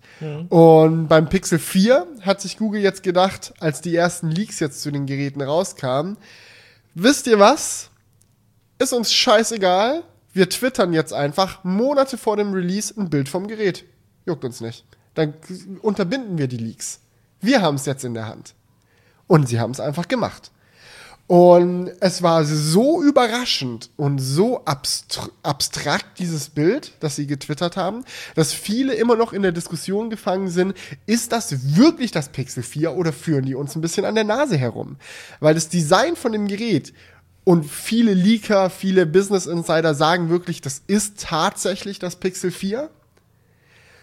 Das sieht Das, das ruft in einen so ein bisschen dieselbe Reaktion hervor, die das OnePlus 5 damals in einen hervorgerufen hat. Wo man sich dachte, hä? Das können die doch nicht ernst meinen. Das sieht ja genau aus wie das iPhone. Denn die haben jetzt, Julian schaut gerade, du hast es noch nicht gesehen, ne? Nee. Ja, schau, google mal, du wirst gleich nämlich vollkommen von den Socken gehauen werden, denn das Pixel 4 Design ist wirklich genau das, was wir fürs iPhone 11 Ist das erwarten. richtig? Das ist richtig, ja. Das ist richtig. Das, das ist jetzt ein Fanrender, das ist nicht genau das Bild, was Google getwittert hat, aber das Design ist identisch. Genau so ist es. Ach was. Und ähm, ja, man muss sich das vorstellen, man hat halt das Gerät und hinten in der linken oberen Ecke, genau wie bei den iPhone 11 Leaks, ist ein richtig fetter schwarzer Kasten, wo drei Kameras drin sind. Und beziehungsweise zwei. Es- ist nicht so ganz eindeutig erkennbar auf allen Bildern. Und ja, keine Ahnung, ich weiß gar nicht, was man dazu noch groß sagen soll, weil der Kommentar, mit dem Google das Ganze getwittert hat, war folgendes. Ach, da sich wieder scheinbar viele Leute dafür interessieren, wie unser nächstes Gerät aussieht, ist uns zu dumm, hier bitte ein Bild, so sieht's aus, aber wartet mal ab, was es alles kann. Und keine Ahnung, so für mich macht es so, macht, gibt es so den Vibe her, dass sie halt keinen Bock mehr hatten, die Situation nicht mehr in der Hand zu haben. Und somit konnten sie halt die Diskussion weglenken von, oh, wird es jetzt hier ein Zentimeter breiter sein? Oh, das sieht aber hardcore aus wie das iPhone. Oh, das ist aber dies oder das. Sondern sie konnten die Diskussion hinlenken in eine Richtung von, okay, wir wissen halt, wie es aussieht. Meine Güte, sieht halt aus wie ein iPhone. Aber was kann es denn? Wenn Google so sagt, wait, what it can do. Was Ja. sind denn die Software-Features? Und Software-Features werden nicht so leicht geleakt wie Hardware. Das stimmt, das ist richtig. Und ich muss sagen, es sieht schon ziemlich cool aus. So, gerade weil wir ja in den letzten Jahren immer nicht so von dem besten Design von, obwohl, das kann man auch nicht sagen, so auf der Rückseite sahen Es die sah Pixel-Geräte super, supergeil aus. Aber Und die ersten Die die Notch- Leaks, die zum Pixel 4 rauskamen, wo es noch so ein bisschen ans Galaxy S10 erinnert hat, so, das war auch dope eigentlich. Mit Ja, dem, ja, das mit stimmt. dem äh, Loch, mit dem Kameraloch so. Ich bin, mal, aber ich bin mal sehr gespannt. Ja. Das hat jetzt ja auf der Frontseite schon den Galaxy S10 Ansatz, so, ne? Aber ich glaube ohne Abrundung. Hä, du meinst mit dem Loch im, im Display? Nee, ohne das Loch. Ich meine mit dem. Hä? Nee, das Galaxy S9 Herangehensweise quasi. Das ist richtiger ausge, aus Genau, die Vorderseite, das, da haben wir noch kein offizielles Bild von Google, aber es wird davon ausgegangen. Ah, okay, das ist aktuell- jetzt hier dazu gedichtet. Das ist dazu. ge- Ah, nee, warte, okay. zeig mal her. Okay. Zeig Ja. mal her. Äh, nee, ist nicht dazu gedichtet, das ist richtig. Ähm, man geht aktuell davon aus, dass es quasi wie ein Galaxy S9 aussieht, nur dass es, also dass es auf der Oberseite wie ein Galaxy S9 aussieht und auf der Unterseite wie ein Galaxy S10. Also unten quasi gar kein Rand und oben aber ein durchgezogener Rand ohne Notch, ohne Mhm. nichts, wo dann aber Kamera und so weiter drin sind. Drücken wir die Daumen. Das sieht geil aus. Findest du? Ich finde es sieht geil aus. Ich hatte tatsächlich, ich bin eher der Notch-Fan so. So ein fetter Balken oben kann ich mir gar nicht mehr vorstellen. Hey, so fett ist der Balken wirklich nicht. Also wenn es so wird, wie auf diesem Leak das hier aussieht, Ja, zeig noch mal. ist wirklich nicht fett. Das ist gerade, dass eine Kamera reinpasst. Ah, ja, schauen wir mal. Schauen wir mal. Also wenn es so kommt, das wäre schon okay. Ich bin gespannt. Aber das Ding ist, darum geht's ja gar nicht. Das ist ja das Statement, Ja, ja, was die- ich machen wollte. genau, ja, es Leute, geht- haltet mal euer Maul wegen der Hardware, wartet, was die Software kann. Ja, ja, genau. Ich glaube auch, dass die Software spannender ist als die Hardware. Ja, ist ja bei Google eigentlich immer so. Aber letztes Jahr ist es halt so schief gelaufen und die, so und die Hardware war so ein, so ein Fall mitten aufs Gesicht, dass die Leute halt keinen Bock mehr hatten, sich mit der Software auseinanderzusetzen, so gefühlt. Ja, das stimmt, aber ich meine, die Hardware, die wurde einem ja auch echt ins Gesicht gedrückt mit dieser massiven Notch. Ja. Es war schon nicht mehr, es war einfach nicht, es war lustig, ja. Es war, ich wollte sagen, es war nicht mehr lustig, doch, es war lustig. Und das Das war, war das viel Problem. zu lustig, das war. Ja, ja, das war das Problem. Ja. Ja, aber ich bin gespannt. ja. Ich bin gerade gespannt, ob sie bei der Kamera nochmal was machen, weil beim Pixel 3 XL waren die Unterschiede jetzt ja kaum spürbar. Was man auf jeden Fall gesehen hat, es gibt mindestens zwei Kameras. Ja, ja, genau. Das ist ja auch schon mal neu. Ja. Und wenn, wenn sie diese zwei Kameras so, wenn sie eine ebenso gute Software für zwei Kameras hinkriegen, die auch die Vorteile von zwei Kameras richtig ausnutzt, dann könnte es natürlich nochmal krass werden. Was glaubst du, ist die zweite Kamera Zoom oder Weitwinkel? Hm. Hm. Arr. Ich glaube, ich, ich glaube, ich glaube Zoom. Ich hoffe Weitwinkel. Ja, da würde ich auch wieder.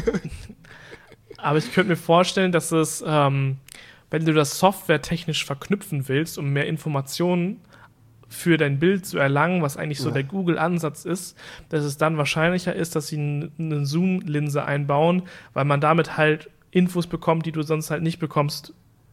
Und zwar noch mehr Details. Die Argumentation überzeugt mich nicht. Mit der Weitwinkelkamera bekommst du ja noch viel eher Infos, die du sonst nicht bekommst, nämlich alles, was über den Bildrand hinausgeht. Äh, Mhm. Ja, und das ja, Ding ist, du kannst ja, wenn du, sagen wir mal, eine 16 Megapixel Weitwinkelkamera hast, kannst ja die 8 Megapixel vom Crop immer noch nutzen, um die zum Beispiel für Tiefeninformationen Aber sie könnten zu auch nutzen zum Beispiel auch den Move machen, dass die Standardkamera schon sehr weitwinklig ist. Und sie dann noch einen Zoom drin haben.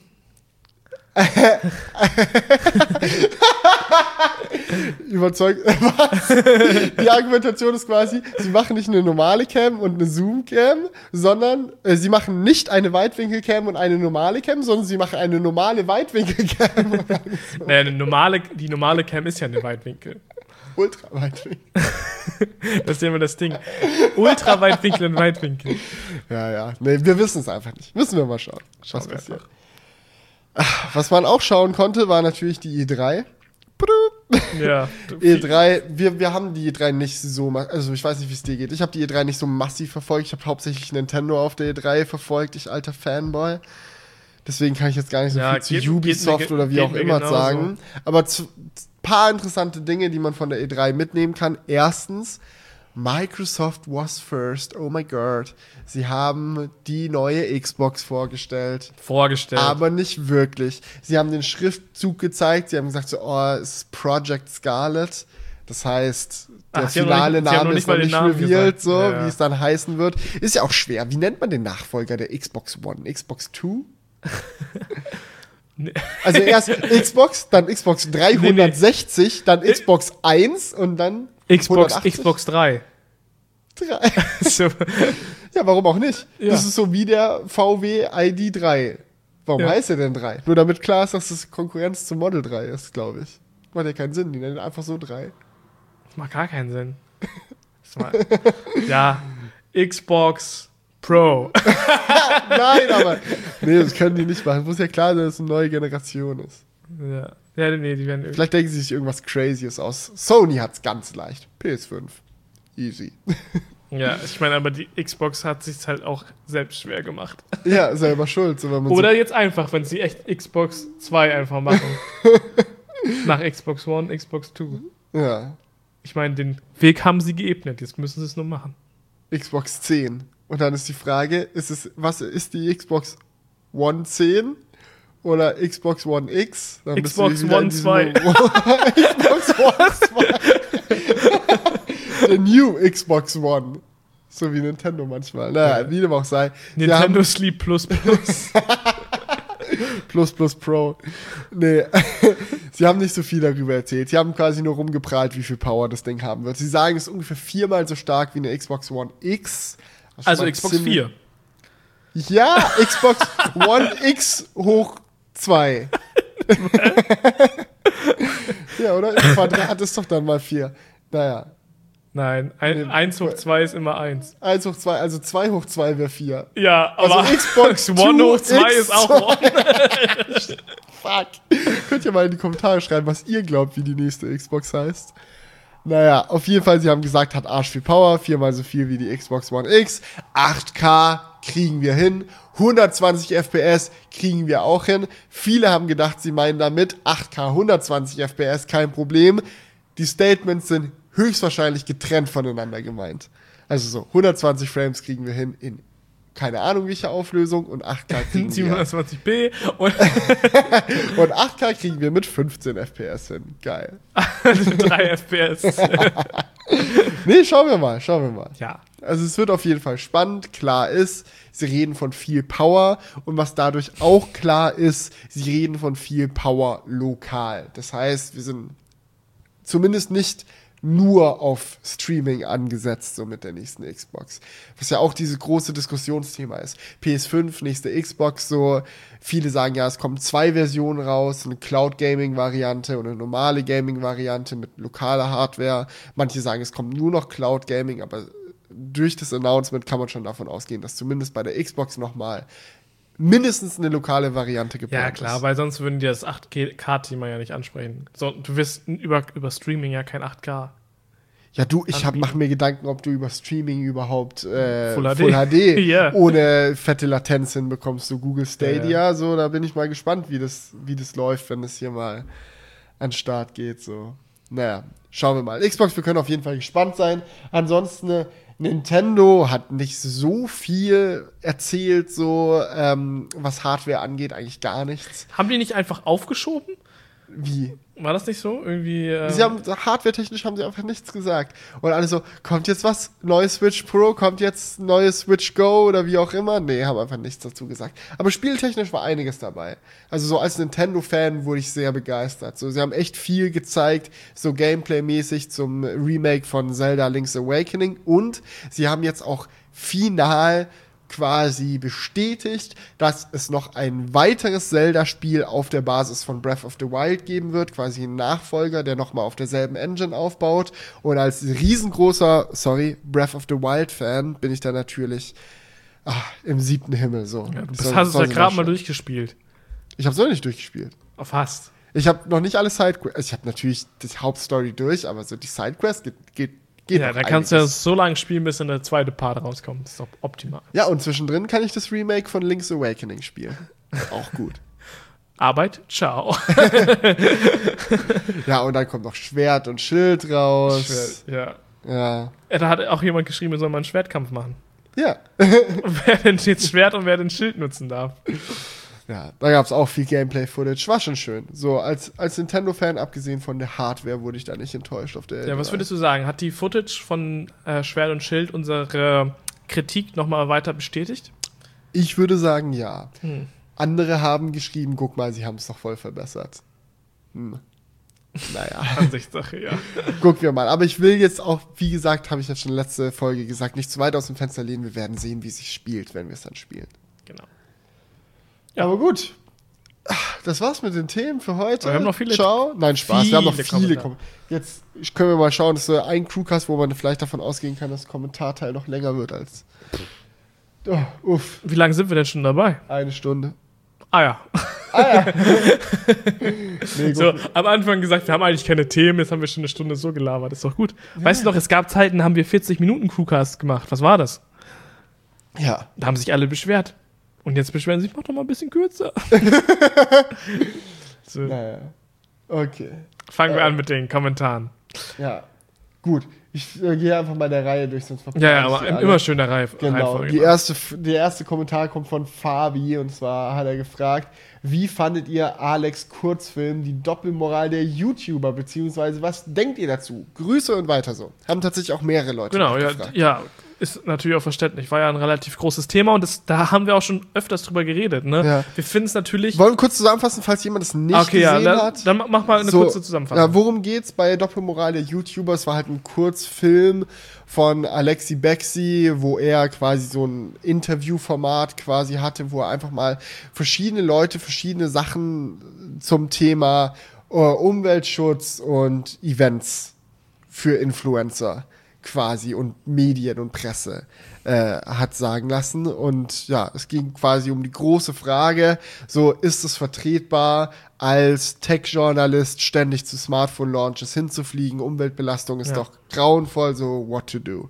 ja, genau. Ja, Ja, und ähm, was ich dazu sagen kann, oder was auch so ein bisschen der Nachhall von dem Video war, war quasi so Firmen, also es war an die Firmen gerichtet und war eine Aufforderung zu sagen, hey, versucht doch mal vielleicht eure Events lokaler zu machen, dass nicht jeder da mit dem Flugzeug hinfliegen muss. Ja. Versucht doch mal die Events so zu machen, dass da die meisten mit dem Zug hinkommen können und einfach ein bisschen mehr in diesen E- in, in diese Events den Umweltaspekt mit einzubringen und da kann ich mir einfach nur anschließen. So, Ja. ich muss auch sagen, ich finde, ich fänd, ich finde es viel geiler, einen Paris, einen Paris-Event zu haben, wo man easy, mit dem Zug hinfahren kann, so, Ja.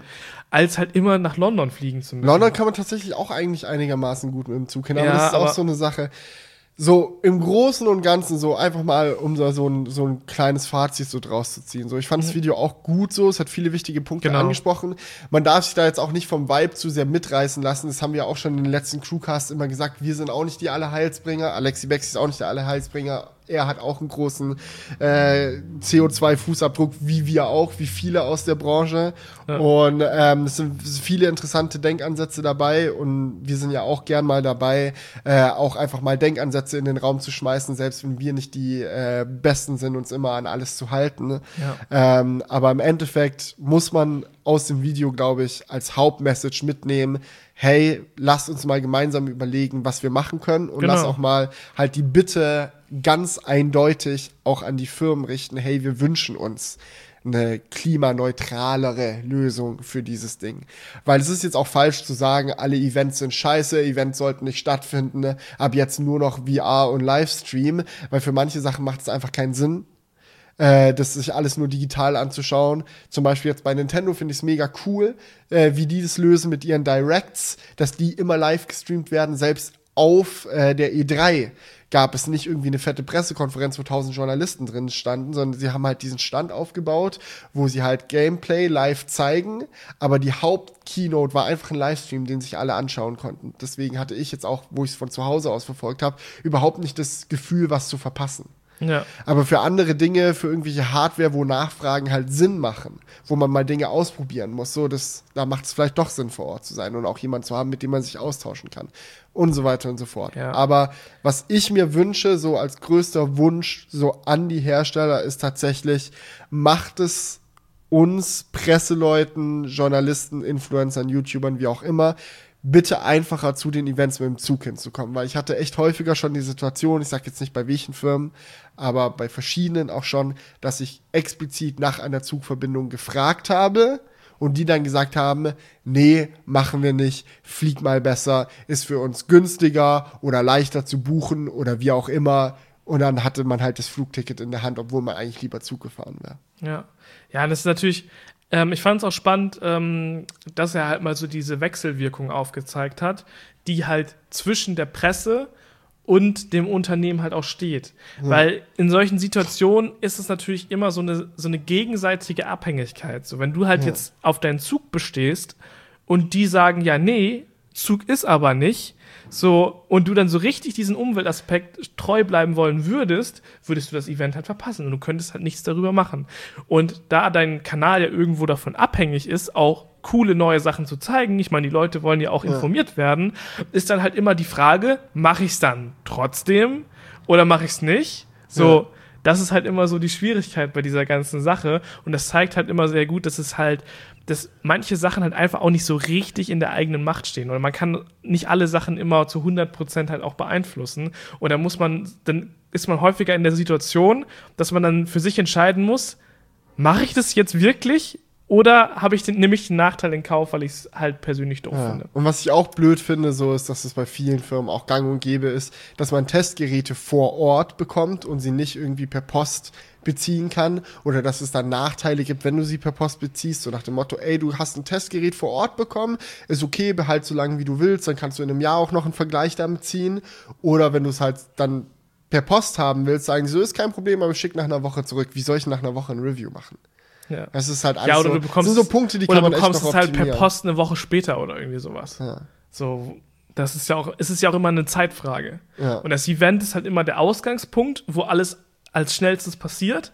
Und du willst ja auch als erster dabei sein meistens. Ja. Gerade bei so einem Hands-on. Einerseits natürlich, weil es für, für die Gesundheit des Kanals wichtig ist, so, aber andererseits auch, weil es einen selber interessiert. So. Ja. Dieser, allein der Gedanke so, wenn ich jetzt die Wahl gehabt hätte, zum Beispiel nehmen wir zum Beispiel mal OnePlus. So, ja. wenn ich jetzt die Wahl gehabt hätte fürs OnePlus 7 Pro, entweder nach London zu fliegen und das Gerät direkt ausprobieren zu können, oder es per Post zu bekommen und dann aber erst zwei Wochen nach allen anderen das Gerät auszuprobieren können, hätte allein meine Neugier nach dem Gerät mich dazu gedrängt, dorthin zu fliegen.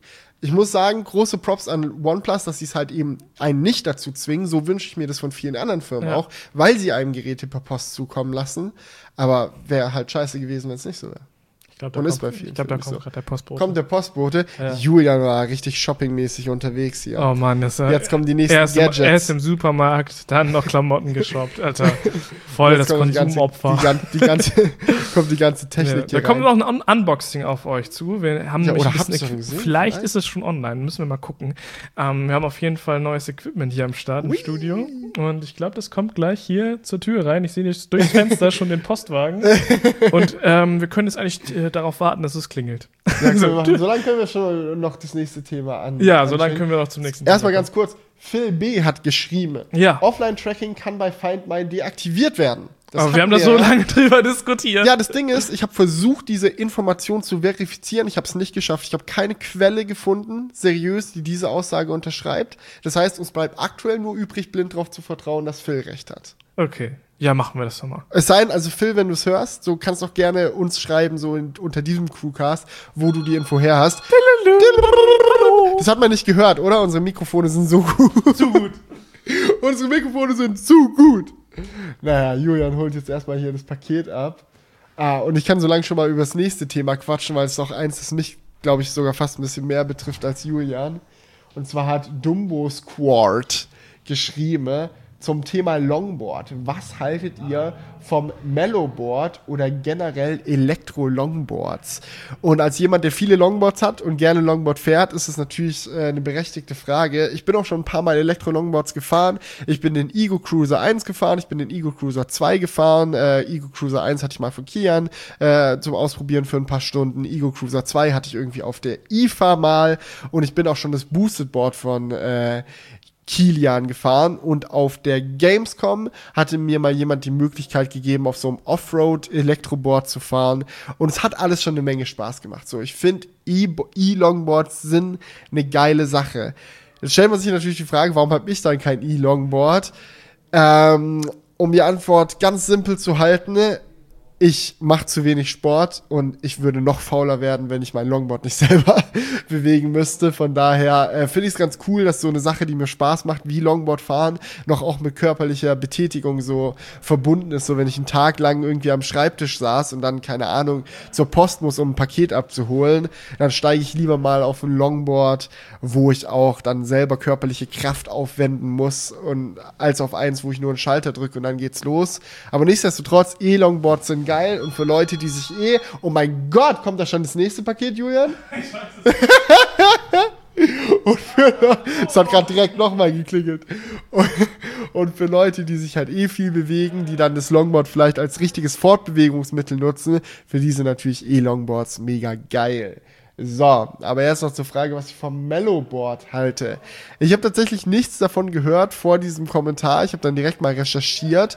Und für Leute, die es nicht wissen, das Mellowboard so schwer, sich zu konzentrieren. Julian hat den fetten Talk mit allen Paketboten im Flur gerade.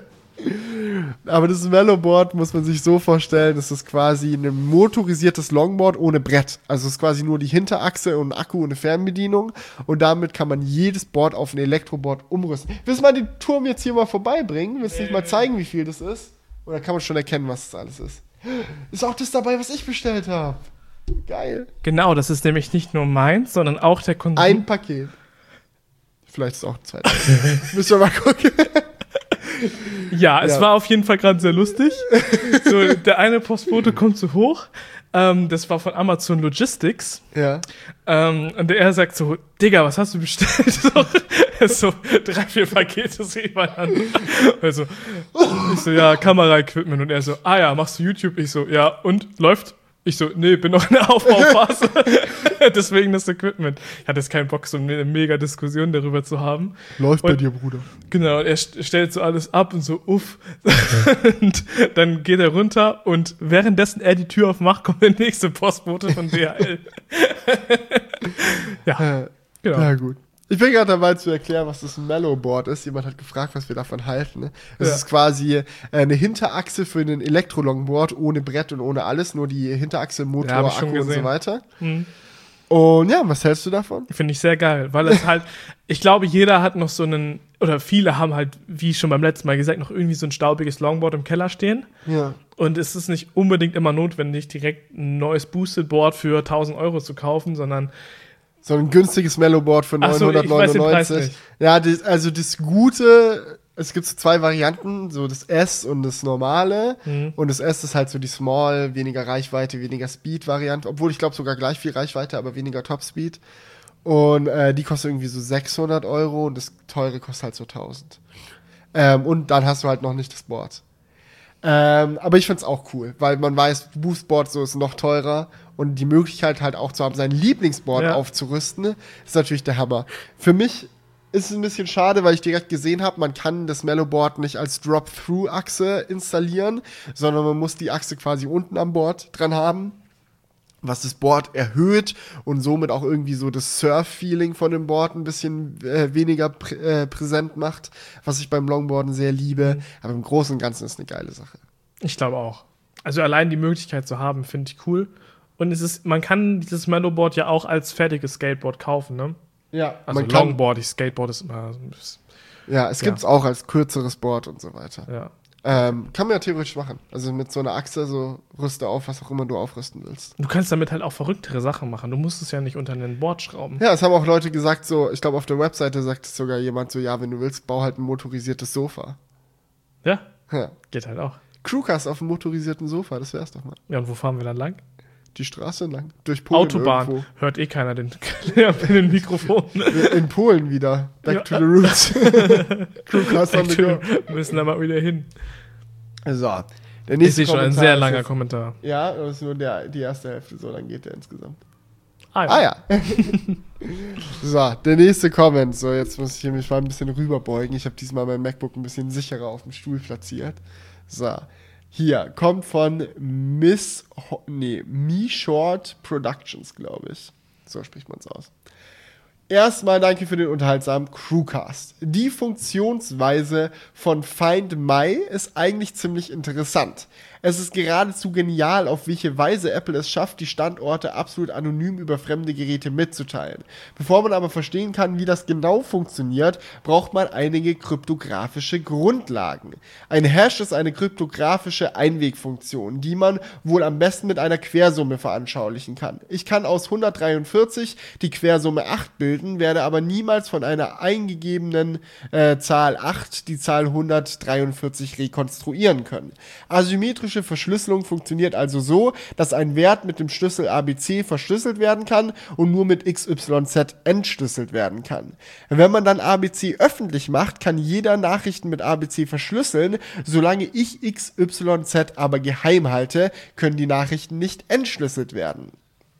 Find My funktioniert jetzt so, dass die eigenen Geräte untereinander öffentliche Schlüssel austauschen. Wenn dann ein Gerät, zum Beispiel ein MacBook, im Flugzeug verloren geht, sendet dies über Bluetooth öffentliche Schlüssel an iOS-Geräte in der Umgebung. Diese Relay-Geräte verschlüsseln ihre eigene GPS-Position mit dem empfangenen öffentlichen Schlüssel und senden sie gemeinsam mit einem Hash den äh, des öffentlichen Schlüssels an die Apple-Server. Apple sieht in diesem Fall nur einen Datenbrei und einen Hash. So kann weder die Position noch das Gerät, das es zu orten gilt, von Apple zurückverfolgt werden. Wenn ich dann auf dem iPhone die Find My App öffne und mein im Flugzeug verlorenes MacBook zu orten, gebe, äh, um mein im Flugzeug verlorenes MacBook zu ordnen, gebe ich der Datenbank bei Apple den Hash als Suchanfrage und erhalte die verschlüsselte Position zurück. Mit den vorher ausgetauschten Schlüsseln kann die Position dann lokal auf dem Gerät in der Find My App entschlüsselt und angezeigt werden. Außerdem rotieren die privaten Schlüssel dann auch noch regelmäßig, um ein permanentes Verfolgen unmöglich zu machen. PS, wo wir gerade bei Kryptographie sind, kann ich nur dringend appellieren, einen Passwortmanager zu verwenden. Wenn man eine Lehre aus den Doxing-Geschichten gezogen hat, dann insbesondere der Schutz der Online-Präsenten, äh, dass insbesondere der Schutz der Online-Präsenten höchste Priorität genießen sollte. Facebook ist dabei kein adäquater Ersatz für den Ersatz eines Passwortmanagers, der überall ausreichend komplexe Passwörter benutzt und verwaltet. Und so weiter und so fort. Genau. Aber hauptsächlich ging es um die Erklärung von Find My, weil wir ja da drüber gequatscht hatten. Ne? Und ich weiß nicht, irgendwie, auf der einen Seite finde ich es halt auch clever, wie es funktioniert. Und es war schon, mir war schon vorher irgendwie klar, wie Verschlüsselung funktioniert. Aber auf der anderen Seite, solange ein Schlüssel zum Entschlüsseln existiert, kann der auch immer irgendwie geraubt werden oder wie auch immer. So, solange die Funktion überhaupt funktioniert, wird es auch immer einen Weg geben, die zu hacken. Ja, aber ich meine, realistisch betrachtet muss man halt auch dabei immer sehen, wie aufwendig ist es, das durchzuführen Ja. und wann macht man, also Wo ist der Mehrwert? so, wer sollte so ein Interesse an der Location haben, so einen Aufwand einzugehen, das ist halt immer so Ja. die Frage. So. Und es ist halt auch die Frage, ob das im großen Stil gemacht werden könnte. Ja. Das könnte vielleicht, also das ist, das ist die Sache, das macht es halt relativ unwahrscheinlich. Ja. Naja, ich fand es auf jeden Fall mal sehr Ich spannend. fand es sehr geil, Das- dass er mal so ein ausführliches Kommentar dazu geschrieben hat, weil ähm, wir, ich glaube, man kann dazu sagen, wir sind halt in vielen Dingen so Allrounder-mäßig unterwegs. Wir haben so einen, Ja. Ba- also so einen grundlegenden technischen Verstand von sehr vielen Bereichen, aber es gibt dann halt immer wieder Leute, gerade bei uns in der coolen Crewcast-Community so, die das dann halt vielleicht beruflich machen und die dann so richtig drin sind. Und deswegen finde ich das immer wieder geil, wenn, also ihr könnt immer gerne mal einen längeren, ausführlichen Kommentar gerne schreiben. Und ähm, da finde ich das immer spannend, dann mal solche Themen etwas genauer beleuchtet zu bekommen. Genau. Der Ja. nächste Kommentar geht raus an Lucy und alle anderen, die darunter leiden, dass wir immer nur Netflix-Sachen und keine Amazon Prime-Serien vorschlagen. Zum Thema Apps, äh, bla bla bla bla bla. Genau. Ich habe noch einen super Serienvorschlag bei Amazon Prime. Halt and Halt and Catch Fire oder Halt and Catch Fire. Die Serie spielt in den 90, äh, 1980ern 1980er und den frühen 1990er Jahren und handelt vom Computerboom und die beginnende Verbreitung des Personal Computers und des Internets. Erzählt wird die Geschichte durch die Augen dreier Weggefährten. Was im Laufe der vier Staffeln super zum Thema gebracht wird, sind die starken Konkurrenten mit besseren, vorausschauenden Ideen und so weiter. Kann ich bestens empfehlen. Also, ich weiß selber nicht, ob die Serie gut ist, aber ich dachte mir, Crewcast, Community Member helfen sich gerne gegenseitig und für wen es auch spannend klang, der kann sich das gerne mal anhören. Bei mir landet es auf jeden Fall auf der Watchlist, würde ich sagen. Wenn ich mal dazu komme, das anzuschauen. Dann. Solange halt Zelda noch nicht draußen ist. Ja, solange Zelda. Ich, ich bin ja noch mit dem Alten nicht fertig. da gibt es noch die eine oder andere Sidequest. So. Der nächste Kommentar kommt von David Platzer. Und zwar schreibt er zu eurer Final Cut iPad Pro MacBook Thematik. Denke ich, dass Apple einfach noch warten will, bis man Videos mit guter Auflösung in einer akzeptablen Zeit bearbeiten kann. Und vielleicht ist Apple die momentane Rechenleistung noch nicht ausreichend dafür. Das kann ich mir vorstellen, weil für die anderen Apps keine, enorme, keine enorm große Rechenleistung benötigt wird. Kann ich mir ehrlich gesagt nicht vorstellen. Ja, ist auch einfach falsch. Weil das So, iPad Pro das ist eben so leistungsstark. Die, die Aussage, der Gedanke ist nachvollziehbar, aber falsch, um mal diesen alten Running Gag wieder auszugraben. Ja. Weil das Ding ist, erstens, aktuelle iPads haben arsch viel Power. So ein aktuelles 13 oder äh, 15,9 Zoll äh, oder wie, wie groß auch immer die sind. Nee, 10 warte, und 10 und 13,13, 10, ja, 10,9 und 12,9. 12, ja. 11 und 12,9, glaube ich. Ungefähr 10 und ungefähr 13. Auf jeden Fall, diese iPads, die iPad Pro-Generation, die rauskam, die hat mehr Power auf jeden Fall als das alte Quad-Core MacBook Pro, was ich benutzt habe, um alles. ja, oder überleg Oder alt ist auch so Final fetter Cut, Ans- Final Cut läuft auch so. auf einem normalen MacBook oder auf Ja. einem MacBook Air von vor fünf Jahren oder so. Ja. Ähm, das kann ja nicht der Grund sein. Das kann nicht der Grund sein und auch die, die Aussage so, dass die anderen Apps, die schon verfügbar sind oder bald verfügbar wären, keine Rechenpower brauchen, ist auch Quatsch. So, äh, aktuelle Spiele brauchen viel Rechenpower, Ja. die man irgendwie laufen lassen kann. Viele AR-Sachen brauchen viel Rechenpower. Photoshop, wenn es dann rauskommt, wird sehr viel Rechenpower brauchen, Mhm. gerade wenn man es in den äh, Mengen benutzt, so an Layern, die die auch auf der Kino damals gezeigt haben. So, an der Rechenpower liegt es nicht. Nee, und auch gerade so an der Umsetzung kann ich mir auch nicht vorstellen, dass es liegt. Man kann Final Cut locker fürs iPad optimieren, ohne einen riesigen Aufwand zu haben. Ja. So gerade jetzt, wo sie ja auch die, den Schritt einfacher gemacht haben, dass iPad-Apps und ähm, macOS-Apps halt besser miteinander ähm, harmonieren, sollte das nicht so ein mega Problem sein. iMovie läuft auch fantastisch. iMovie läuft auch Mit fantastisch. 4K-Dateien. Deswegen denke ich, dass es einfach ein taktischer Marketing-Schritt ist, es nicht zu machen, um halt für die für macOS noch einen Mehrwert zu haben. Dann äh, schnell letztes Mal drüber diskutieren. Genau, das müssen wir. das stimmt. So, ähm, Johannes Grau hat kommentiert. Korrigiert mich, wenn ich falsch liege. Der Unterschied zwischen Huawei und Xiaomi. Xiaomi Xiaomi? Xiaomi. Ciao. also wir Ciao. sprechen das auf jeden Fall Xiaomi aus. Ja, Xiaomi. Äh, und OnePlus ist doch, dass Huawei auch Netztechnik herstellt und deswegen auf die Blacklist der USA gekommen ist. Also wären Xiaomi, Xiaomi und OnePlus, äh, wenn nur durch Zölle in Gefahr. Ja, ich glaube, das spricht man entweder Xiaomi oder Zi Xiaomi. Xiaomi. Ich hatte es gerade auch im. Kopf. Nee, ja, Xiao, Xiaomi. Xiaomi. Okay. You never know. Peinlich.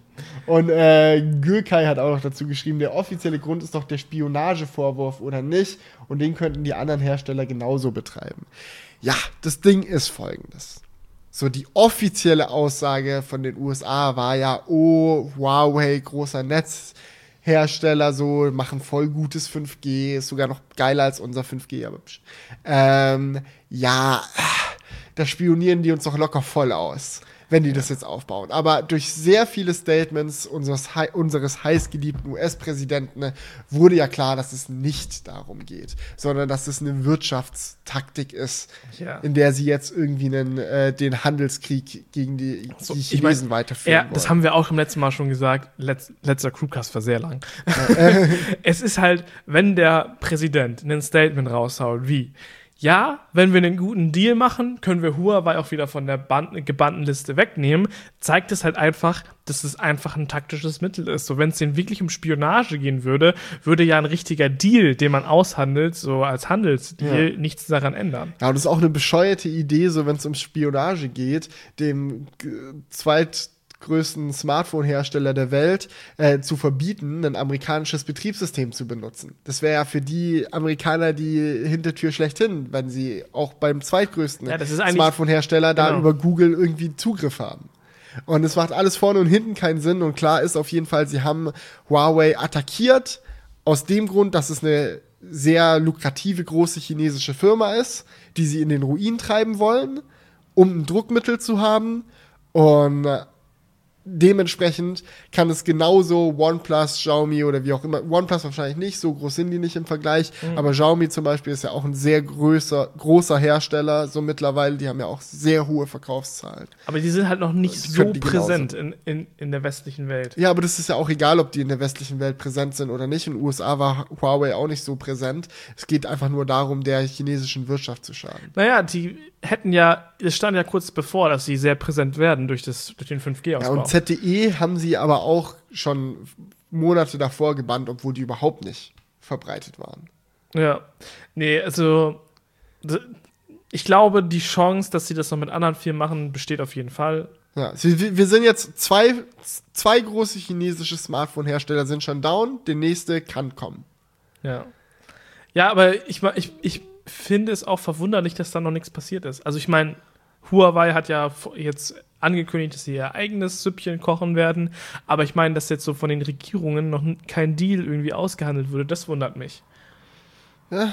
Oder? Also, Ja, Oder habe ich irgendwas ja, verpasst? Ich meine, nö. da ist noch nicht, äh, großartig ist da nichts passiert, Nee, was das angeht. So als Ja. ob die das jetzt so hingenommen haben einfach. nee. Da kann ich mir halt irgendwie nicht vorstellen. Das passt irgendwie nicht so da rein. Schauen wir mal. Schauen wir mal. Also sobald was passiert, Crewcast, eure beste Quelle. Vielleicht auch nicht. Mal gucken. so, noch ein weiterer Kommentar zum Find My-Thema kam von Latech.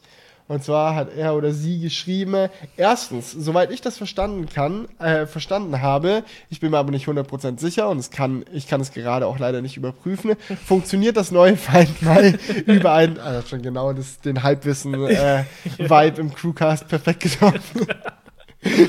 funktioniert das neue Find My über ein Bluetooth äh, Beacon mit Bluetooth Low Energy, was es dem MacBook, iPhone und so weiter sogar erlaubt, diese Funktion selbst dann zu nutzen, wenn es ausgeschaltet ist, da es keinerlei Ressourcen vom restlichen System in, im PC benötigt, um zu funktionieren. Dadurch kann es aber auch in keinster Weise Signale empfangen, dass es jetzt gerade gesucht wird und muss dementsprechend dieses Signal demnach auch dann aussenden, wenn es gerade normal benutzt oder nur gelagert wird. Ja, und das ist nämlich genau so die Sache, das hatten wir auch diskutiert so. Ja, es fängt ja erst an zu senden, wenn ich es suche, aber das wäre laut der Erklärung natürlich Bullshit. Das heißt, dein MacBook sagt, auch wenn du es gerade bei ja, dir aber das hast, hatten wir auch schon immer, gesagt, dass das Bullshit ist, oder? dass es immer seine Location von sich ja, gibt. ich meine, ich hatte das letztes Mal gesagt, dass Weiß es, ich nicht genau. das ist sowieso, das kann ja nicht sein. Also da hat er vollkommen recht. Ja. Also auch, das Es ist muss ständig seine Location verschlüsselt bekannt geben. genau. Aber halt eben verschlüsselt. Genau. Deswegen, zweiter wichtiger Punkt, zumindest, jetzt geht der Kommentar weiter, zumindest wenn euer Gerät an ist, gibt es auch so schon viele andere Möglichkeiten, euer Gerät zu orten, wie zum Beispiel das bekannte WLAN-Tracking von Google, über welches soweit ich weiß, sogar auf der WWDC äh, gelacht wurde, beziehungsweise es wurde lächerlich gemacht. Klar kann es sein, dass Apple dieses System nicht nutzt. Man kann hierbei allerdings sehr gut sehen, dass es nicht mal ein GPS oder eine Menge Partnergeräte geben muss, um euer Gerät zu tracken. Dieses WLAN-Tracking könnte sogar leicht von Apps wie zum Beispiel Facebook oder Google Maps auf dem iPhone benutzt werden. Vermutlich benutzt Google Maps es sogar schon, weil es ja schließlich eine beliebte Google-Technik ist. Und ja, ich weiß auch nicht groß, was man dazu sagen soll. Google Tracking, so Wi-Fi-Tracking hatte ich auch tatsächlich ausprobiert, wo mein MacBook verloren gegangen ist. Es hat mir nicht viel gesagt, außer die letzte Location, die mein MacBook hatte, und es war in London am Flughafen. Das war das letzte Mal, wo es WLAN hatte, und die Location hat Google auch getrackt. Dadurch, dass ich einfach Chrome auf meinem MacBook benutze. Und ja, mehr wusste ich dann auch nicht. Ja, aber interessant ist ja auch, dass Google ja bei diesem, bei diesem Tracking halt jetzt die Möglichkeit gegeben hat, dass man das halt auch selbst einstellen kann. Ne? Also ich finde, die merken auch, auch wenn es sehr beliebt bei Google ist, äh, dass sie wissen, dass das ein bisschen unangenehm aufgefasst wird und sie versuchen da auch in die Richtung zu arbeiten. Ähm, ich meine, es war ja, es war so die Änderung auf der Google I.O., ähm, dass sie gesagt haben, man kann es halt einstellen, ab wann das auch wieder gelöscht wird, das, diese Daten. Also, dass du sagen kannst, all meine Tracking-Daten, die ich habe, werden nach einer Woche wieder gelöscht. Ähm, ich meine, okay, da ist halt immer noch die Frage, wie sehr vertraut man Google, dass sie dann auch wirklich gelöscht wird.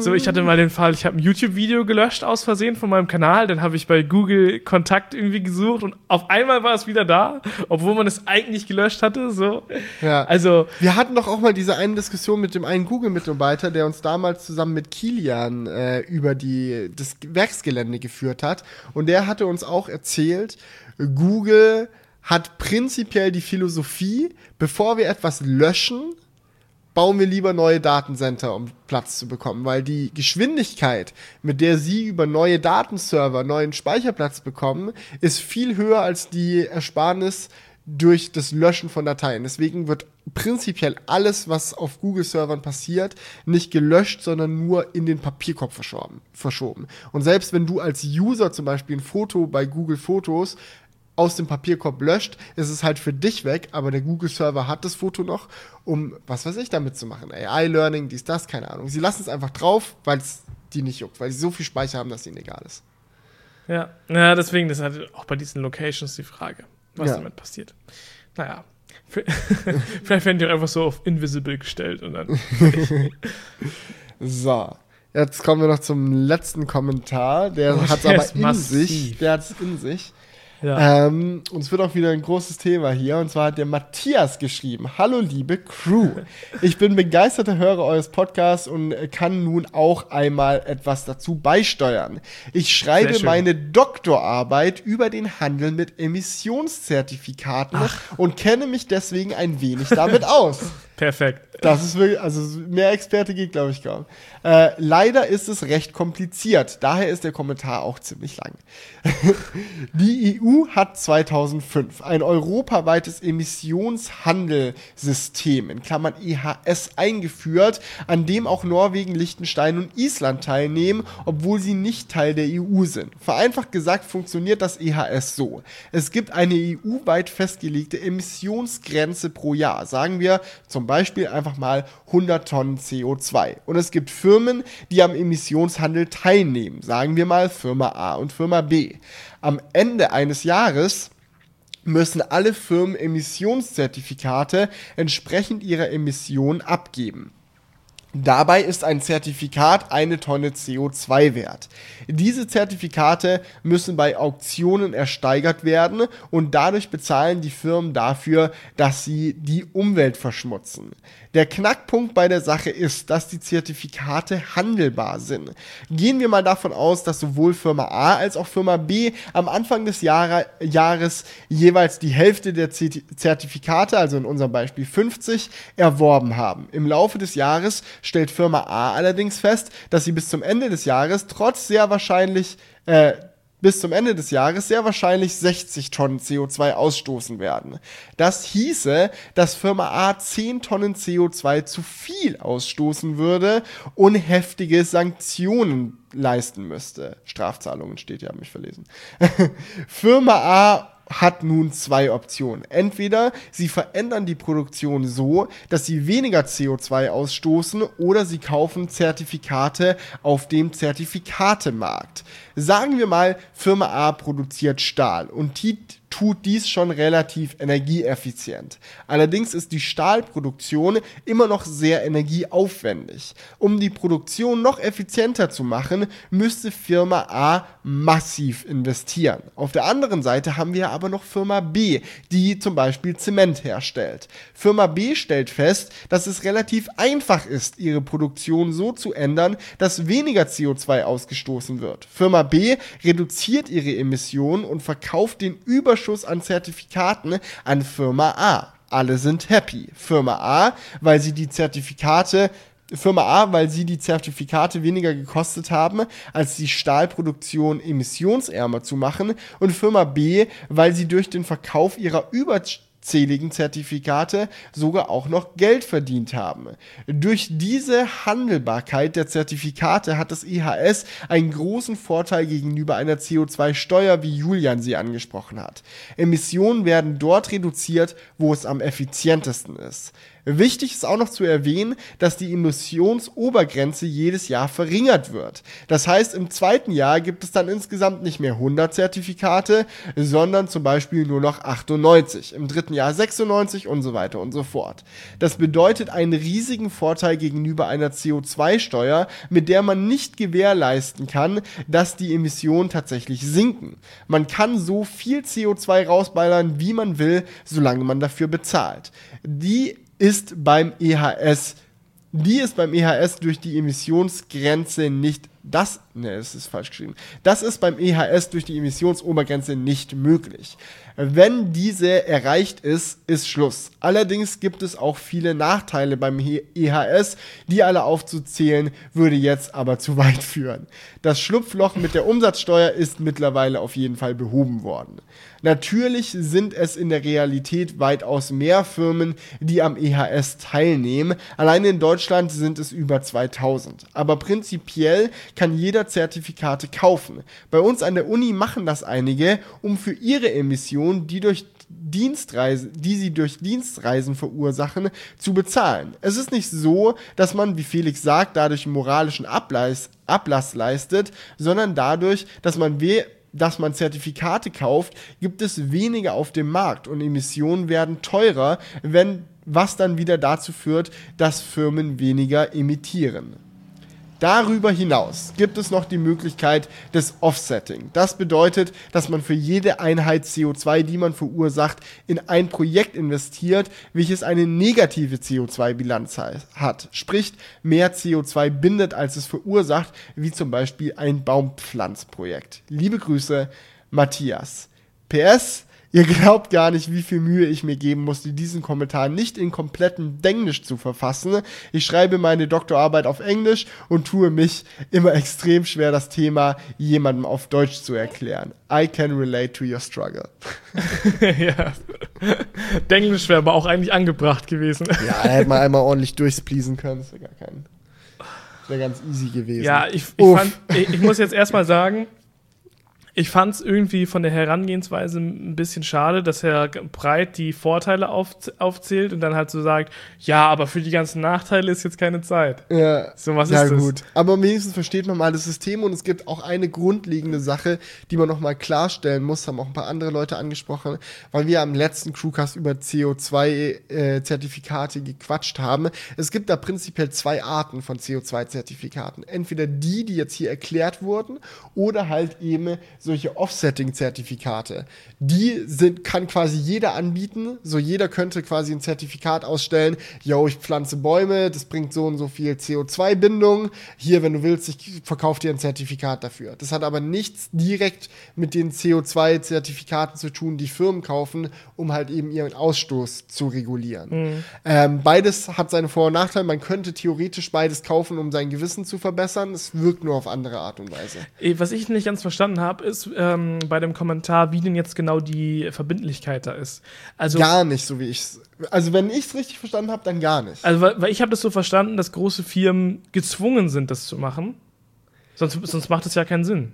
So, ähm, so, das, so klang das für mich, weil er gesagt hat, ja. hey, Firma A mit Stahl hat halt, ist es für die ist es schwieriger, aber sie müssen halt diese Zertifikate bekommen. Deswegen kaufen sie die ja. halt von, von B ab. Wenn das da keine Verbindlichkeit ja. gibt, dann müssten sie ja gar nichts kaufen. Ich finde, keine Ahnung, es sollte, es sollte vielleicht nochmal in einem Kommentar klargestellt werden, aber das Ding ist, ich finde, die Formulierung ist so, er hat geschrieben, es gibt Firmen, die am Emissionshandel teilnehmen. Ja, aber. Das klingt für mich so, als ob es freiwillig wäre, aber wenn es freiwillig ist, macht es eigentlich gar keinen Sinn. Genau. Das, das ja. würde ja nur Sinn machen, wenn, wenn es Pflicht ist. Aber wenn es Pflicht ist, ist halt auch wieder die Frage, warum nehmen in Deutschland dann nur 2000 Unternehmen teil? Und wenn es Pflicht ist, welches Unternehmen ist denn verpflichtet, das zu machen? Ja, das wahrscheinlich wären jetzt wir nicht verpflichtet, daran mitzumachen. Ja, ja, genau, so, aber wo ist dann da die Grenze? Selbst wenn wir viel zu Events fliegen, sind wir halt in die Gesamtwirtschaft vom CO2-Ausstoß wahrscheinlich ein Fliegenschiss. Ja. Äh, aber wünschenswert wäre natürlich eigentlich, dass alle dran teilnehmen müssen. Und es würde auch Sinn machen, wenn wir dran teilnehmen müssten. Ja, würde auch Um Sinn dann machen. halt für die Flüge zu kontern oder wie auch immer. Oder andere Frage, müssten für die Flüge dann nicht zum Beispiel, wenn, keine Ahnung, äh, Huawei einen einlädt zu einem Event und einen Flug bucht, müssen die dann nicht dafür zahlen? Ja. Alles Fragen, die man, die man klären muss. So, wie das dann funktionieren würde. Genau, das, das fand ich jetzt so, also ich habe das System verstanden, so generell, aber das, dieser Punkt der Verpflichtung ist ja. ja eigentlich noch entscheidend, ob das jetzt dann ja. wirklich was bringt oder nicht. Und ich will auch noch was zur Wirkung von CO2-Steuer sagen, weil mhm. ich, äh, Matthias hat ja jetzt auch geschrieben, äh, CO2-Zertifikate wirken im Vergleich zu einer CO2-Steuer, weil sie tatsächlich Emissionen begrenzen. Und natürlich stimmt es, so ist, ist ja klar. So, der Grundgedanke ist schon richtig, aber es ist falsch zu sagen, dass eine CO2-Steuer CO2-Ausstoß nicht verringert. Es gab auch noch einen anderen Kommentar, den ich jetzt nicht äh, mit reingenommen habe, wo jemand auch gesagt hat, hey, was bringt es eigentlich, dass Kraftstoff in Deutschland auch besteuert wird?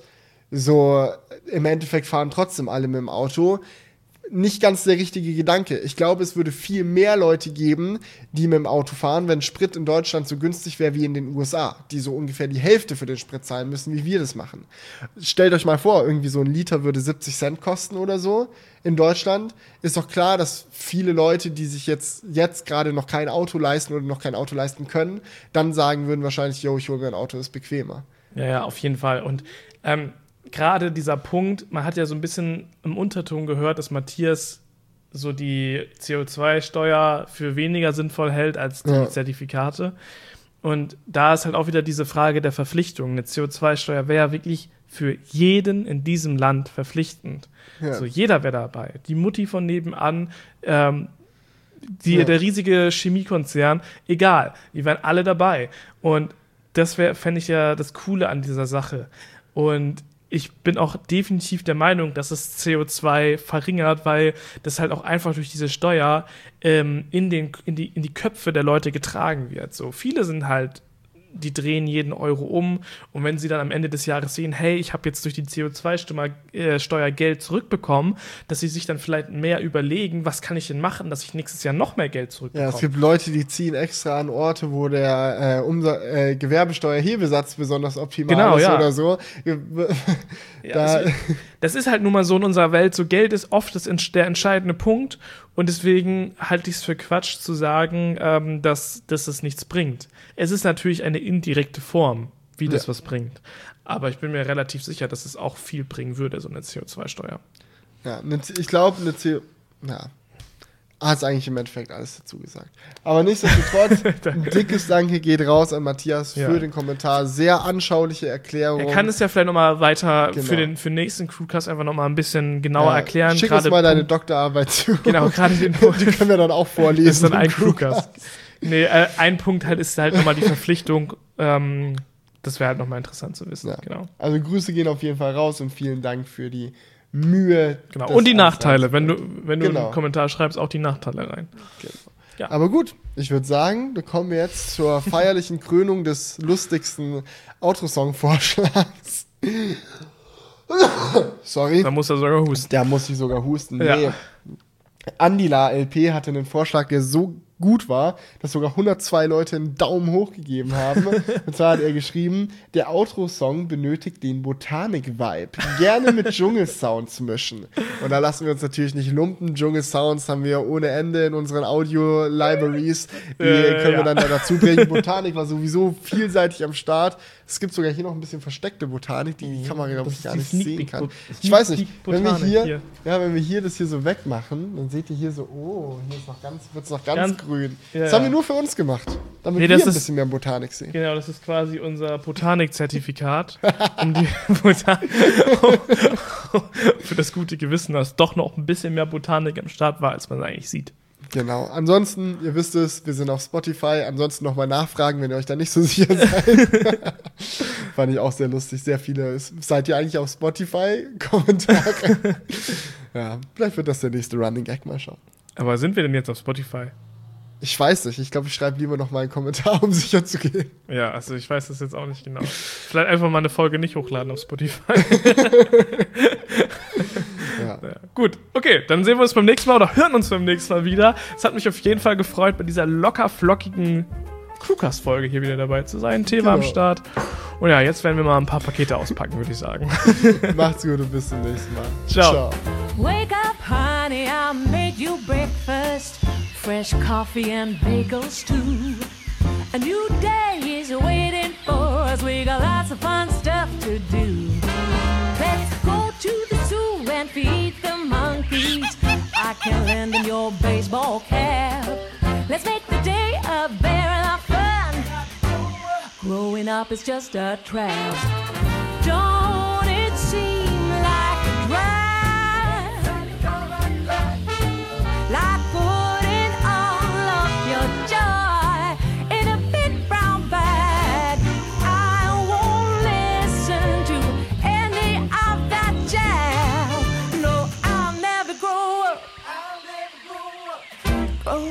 just a big fat trap. I take pride in never working a day. Can't see the use of it anyway. Who can think I'm such a load of crap? Growing up is just a trap.